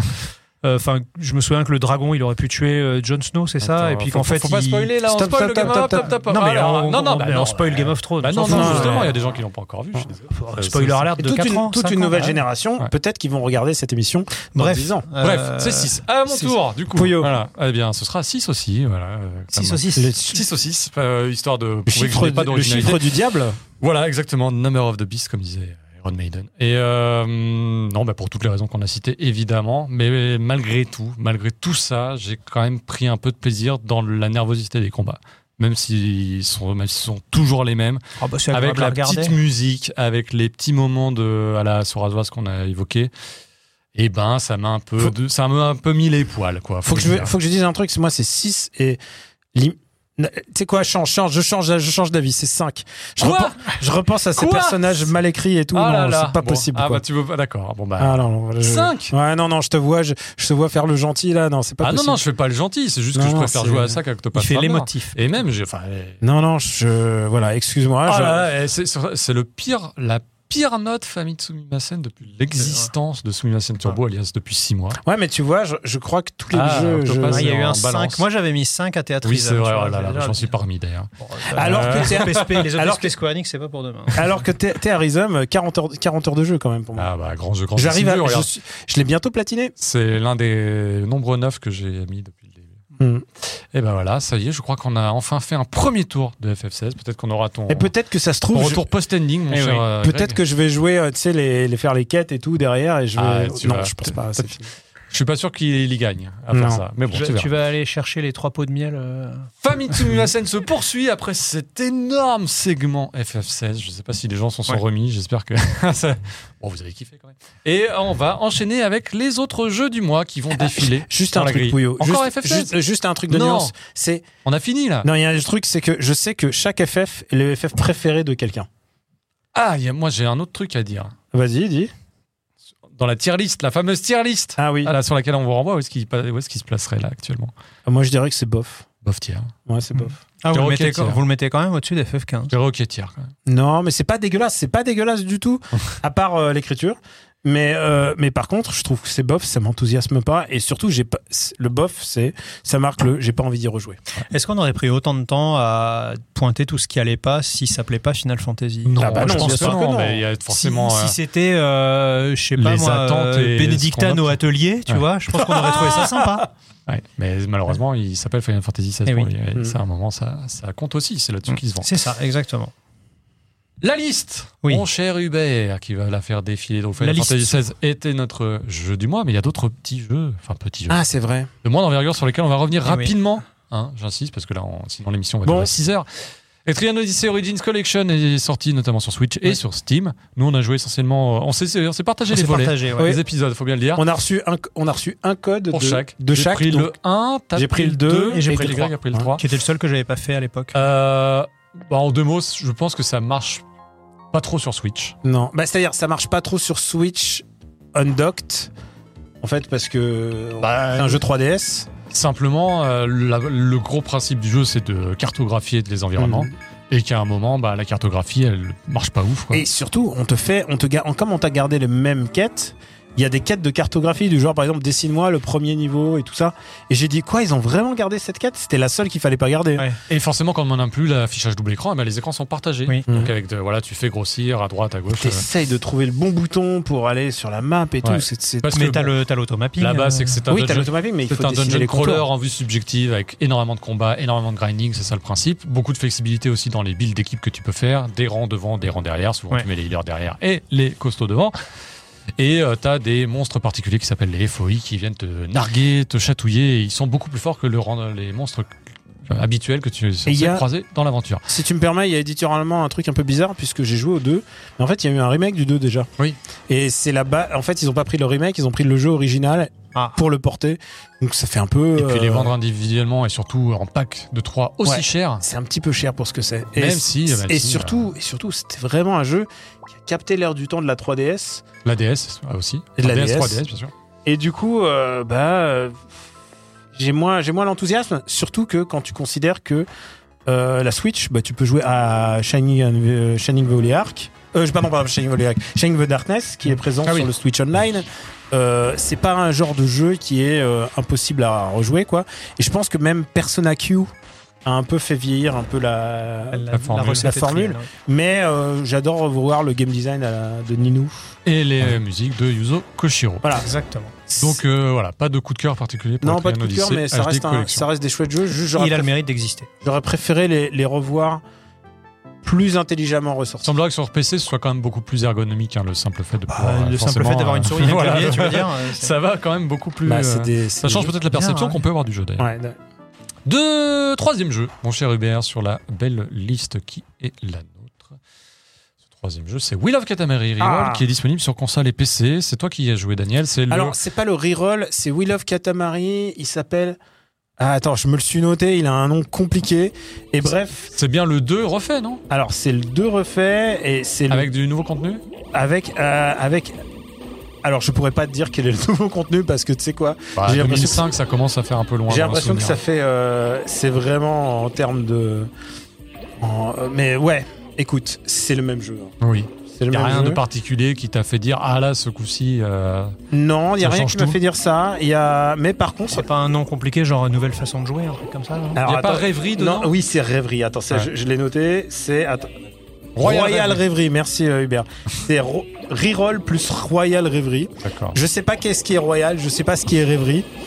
Mais La Royal Édition de FF15. Mais en tout cas, en tout cas, c'est une version parce qu'en fait, le précédent portage reroll était pas très bien en fait. Je sais pas si tu te souviens. il était raté techniquement, non pas il ça était raté techniquement et en plus c'est la sauvegarde était gérée à l'ancienne avec des blocs mémoire. euh, T'as l'impression qu'il t'avait presque inséré la, la carte. Et là il est vraiment bien refait et surtout j'y joue avec mon fils. Et, euh, et ça, ça change tout. Je redécouvre Katamari puisque Oui, bah avec l'enchantement de. l'enchantement le d'un enfant jeune. qui découvre ce que c'est qu'une boule qui absorbe tout le reste. Et du coup, on C'est révise, hyper hypnotisant. on révise du coup les mots euh, de vocabulaire. Il est, il est traduit, euh, il est très très bien localisé. On révise les mots de vocabulaire, genre. euh, euh, et c'est très bizarre parce qu'il y a des mots euh, qui sont complètement euh, extérieurs à son gars. Par exemple, je lui dis ah ça c'est une cassette vidéo. Et je me dis merde, comment il fait pour lui expliquer ce que c'est qu'une cassette vidéo? Il y a plein de petits petits dilemmes assez assez rigolos. Euh, C'est un super jeu. C'était un super jeu. à C'est le meilleur, c'est le meilleur écran d'un d'un super jeu. Et je pense que c'est ça qui fait que c'est un jeu immortel. C'est un peu comme Tetris en fait. C'est un puzzle game relaxant. hein. Pour ceux qui découvrent Ouais. le concept, je pense pas qu'ils regardent Sumimasen Turbo, mais on sait jamais. Et voilà, le but c'est d'agréger. Plus la boule grandit, plus elle est capable d'absorber Ouais. des choses de plus en, de dimensions de plus en plus élevées jusqu'à carrément absorber la Terre. Ouais. Ah, moi, je pense que nos auditeurs connaissent à grande majorité Katamari Damacy, mais il y en a peut-être qui ont jamais sauté le pas, par Ouais. exemple. Bah c'est honnêtement c'est vraiment l'occasion. C'est la version parfaite.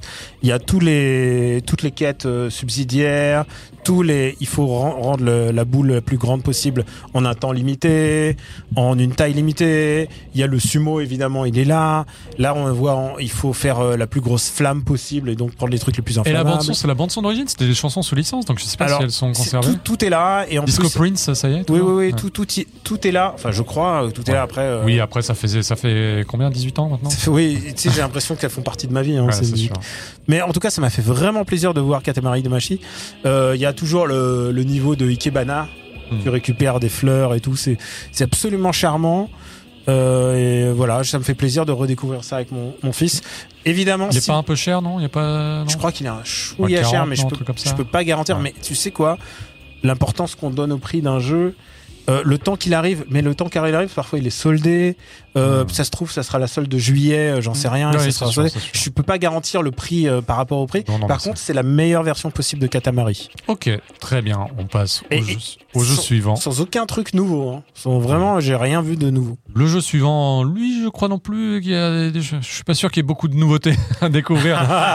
Dans Ghost Trick Detective Phantom, voilà, vous avez peut-être essayé, pu essayer la démo. Il y a une démo Il disponible. arrive désormais sur console de, actuelle, puisque Il arrive dans quelques jours il est officiellement. sorti à l'origine sur DS. Bon, t'as plus le stylet là, évidemment. Il était sorti. Là, je crois que c'était la conversion du jeu tel qu'il était disponible sur tablette. sur iOS. Ouais. Euh, et ça marche toujours aussi bien. Les animations Alors, sont sur toujours aussi PlayStation, incroyables. je Oui, peux enfin, ça marche aussi bien. Oui. Je peux comprendre sur PlayStation parce que tu as le pad euh, sur le. Mais sur Xbox et. Enfin, si, Switch, tu as aussi le tactile, mais j'ai Xbox. joué sur P- PlayStation, je joue à la, à, Tu, joues- tu stick joues à la, analogique à la et croix, voilà. ouais, Ouais. d'accord.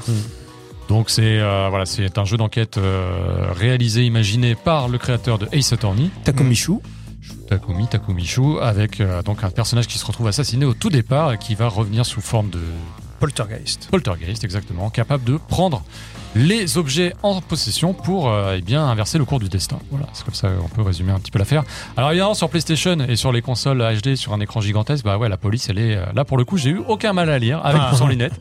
C'est euh, monstrueux, mais les éléments du décor et les, les personnages sont suffisamment lissés pour que on trouve le jeu assez agréable à l'œil, même sur un écran de dimension euh, bourgeoise. Alors toi, tu as joué à la version. Moi, j'ai pas encore eu le temps de jouer à la nouvelle, euh, à la nouvelle version.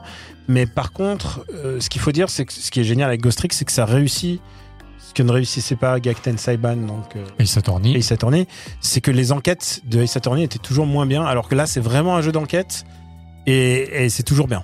Et puis, comme c'est une histoire isolée, euh, qui Mm. a vraiment un début, une fin, bah, c'est comme le premier Ace Attorney, tu vois, Mm. il suffit à lui-même, Mm. donc euh, t'as as suffisamment de rebondissements pour te maintenir en éveil au fur et à mesure. T'as jamais l'enquête de trop ou l'enquête Ouais. intermédiaire avec le, le cirque ou quoi. Il n'y a pas le ventre mou. oui. Exactement. Et les, musiques ont été remixées, je crois. Donc voilà pour Ghost Trick Détective Fantôme qu'on vous encourage à découvrir si vous ne l'avez pas fait. Moi, c'est peut-être l'occasion de le finir. Le problème, c'est que moi, je m'arrête souvent euh, cinquième, sixième chapitre. Tu vois, j'ai- Ouais. j'ai jamais réussi à aller au bout parce Ouais. qu'à un moment, ça me tombe des mains. Tu te lasses. Ouais. Une fois que tu as compris le mécanisme, c'est dur de se renouveler, je pense. C'est ouais, c'est pas ça. C'est aussi qu'il prend en considération la dimension timing dans la résolution de certaines énigmes. Et si tu te loupes un peu, t'es obligé de repartir du début. Et ça te Euh, fatigue. ça- voilà. T'es obligé de revisiter la scène pour. euh, Il y a un côté point and click, mais parfois limité en temps. C'est ça que je veux dire. Ah, mais esthétiquement, quel jeu, quoi. toujours aussi beau. Mon cher Hubert, on va pouvoir euh, bientôt arriver à la quasi fin de ce document. Il reste deux jeux, dont un qu'on a déjà un Bon, petit voilà, peu évoqué. Street Citizen. Street 6, donc tu nous disais que Mhm. tu faisais continuer, vous, vous continuez messieurs, Ah, les différentes sessions de jeu. Et on va terminer donc sur l'ultime jeu de cette liste. Et alors attention, Attention. quoi? Quoi? Quoi, qu'est-ce qui se Quoi? passe? Quoi, Koubé? Alors, Que se passe-t-il? Mais ce n'est pas japonais que je Quoi, sache. Koubé? Non, absolument pas. Mec, Euh, Vous avez insisté. Gros Greg. succès au Japon quand même. hein. C'est vrai. Euh, ouais. Alors euh, j'ai pourquoi est-ce que j'ai voulu euh, je, alors je voulais pas spécialement parler de Diablo mais je voulais euh, je- je- j'ai j'ai joué- j'ai pris du temps pour jouer à Diablo 4. Euh, tout simplement parce que je savais que euh, Final Fantasy XVI allait me me, décevoir sur son système de jeu qui, qui était absolument pas RPGifiant et les arguments euh, comme quoi le RPG euh, c'était compliqué, qu'il fallait vraiment euh, simplifier tout. Et voilà, Diablo 4 qui va se vendre à des millions et des millions d'exemplaires. C'est tout le contraire d'FF16 en fait. C'est un jeu où euh, on va looter des bots et il va falloir choisir entre la bot qui te rajoute euh, 5% de déplacement ou la bot qui te rajoute euh, 3% d'attaque. Le, et c'est un, un vrai jeu euh, qui hésite pas à être compliqué et où il faut justement faire des arbitrages euh, dans tes équipements. En plus, on voit un nécromancien. Alors, je joue nécromancien, donc ça me fait plaisir. Et, et c'est un jeu où tu passes beaucoup de, de temps dans le, dans le, dans le sphérier de, de, de compétences, dans, le- dans le menu, euh, chez le forgeron, à enlever, des à enlever des trucs spéciaux d'une arme pour les mettre sur une autre, etc., etc. Bref, tout ce qui manque à FF16, en fait. Et euh, je pense que c'est un très bon jeu de thérapie pour les gens qui vont trouver qu'il manque quelque chose à FF16. Tu vois, ils, ils disent ça va manquer de, ça va manquer de, de système. Alors, je, je tiens à dire que je, c'est, par contre, euh, instant confession, c'est mon premier Diablo. C'est-à-dire que j'avais joué à Diablo 1 euh, chez Joystick, euh, enfin j'ai- j'y vais tripoter euh, 30 minutes, une heure, tu vois. Euh, moi, je suis un très très grand fan de, de Gauntlet et donc par extension de, de Baldur's Gate. Euh, c'est jeux auxquels je joue euh, toujours avec beaucoup de plaisir. Un de mes plus grands euh, souvenirs de jeux vidéo, c'était euh, on jouait à Gauntlet avec un copain sur son Amstrad CPC et euh, on coupait le son et on jouait avec du hard rock à fond. Ça marchait super bien. Et depuis, voilà, les, les jeux comme ça, vus de haut ou vus en diagonale, où il faut tuer plein de monstres, euh, ambiance euh, fantasy, dark fantasy, euh, il y, a, il y a toujours euh, quelque chose pour moi. Donc, euh, c'est mon premier Diablo. Donc, toutes les. euh, alors, je sais que parmi les gros joueurs de Diablo, qui les ont tous faits, qui ont squatté des centaines et des centaines d'heures sur tous les Diablos, il y a des polémiques comme quoi le, le, le endgame est pas top, qu'il y, a des- y a des trucs qui marchent pas, etc. Je sais que moi je joue nécromancien, mais que le nécromancien est trop faible et qu'il devrait être patché. Il y a déjà des, euh, euh, comment on dit, des, euh, des pétitions. Enfin bon, bref, voilà, c'est un jeu à système, quoi. Mais moi, je suis en dehors de tout ça parce que Diablo 4, c'est un jeu qui est quand même très scénarisé. Euh, donc moi j'y joue, enfin tu vois, au bout de 40 heures, euh, je vais tuer le dernier boss et je vais m'arrêter là. Je vais pas, euh, voilà, looter pendant des heures avec une guilde et machin. Moi je veux juste un jeu qui qui me fasse plus ou moins l'été, dans lequel euh, il y a une histoire. Voilà, il y a un démon qui se réveille, il faut aller latter le démon et puis euh, on en profite pour faire des quêtes annexes, genre euh, j'ai perdu mon chien, ma, ma, ma sœur est possédée, etc. Et à l'ancienne. Et en cherchant les bonnes armes, en, en craftant les bonnes armes, en trouvant les bons éléments. Voilà, donc c'est c'est un trip. Après, euh, graphiquement, je le trouve magnifique. Euh, vraiment très très très très fin euh, graphiquement, très très beau, très agréable. Jouabilité à la japonaise, parce que justement tous les boutons sont mappables. Enfin bon, vraiment, j'ai été voilà, donc je, je suis complètement hors polémique. C'était mieux avant, etc. Moi, je, je le prends juste comme un comme un action RPG à l'ancienne et ça me satisfait pleinement. Et euh, j'invite, euh, ça fait un peu session. euh, Comment dire, session, tu sais, post-traumatique euh, où les gens, euh, ou, euh, alcooliques anonymes, genre vous êtes en manque de, de menus, vous êtes en manque d'items, vous êtes en manque de, voilà, bah, venez jouer à Diablo 4, euh, ça, ça marche bien. Tu m'as presque convaincu parce que moi j'étais un gros fan de Diablo 1. Euh, j'ai joué à Diablo 2 et j'ai skippé Diablo 3 et je me demande pourquoi pas en fait. C'est vrai que je vois ce que tu veux dire entre la, la parentalité entre certains JRPG de donjons, hein, les grands, les traditionnels. Et, et celui-là, je vois exactement euh, quelle est la filiation de, de- de ces jeux-là.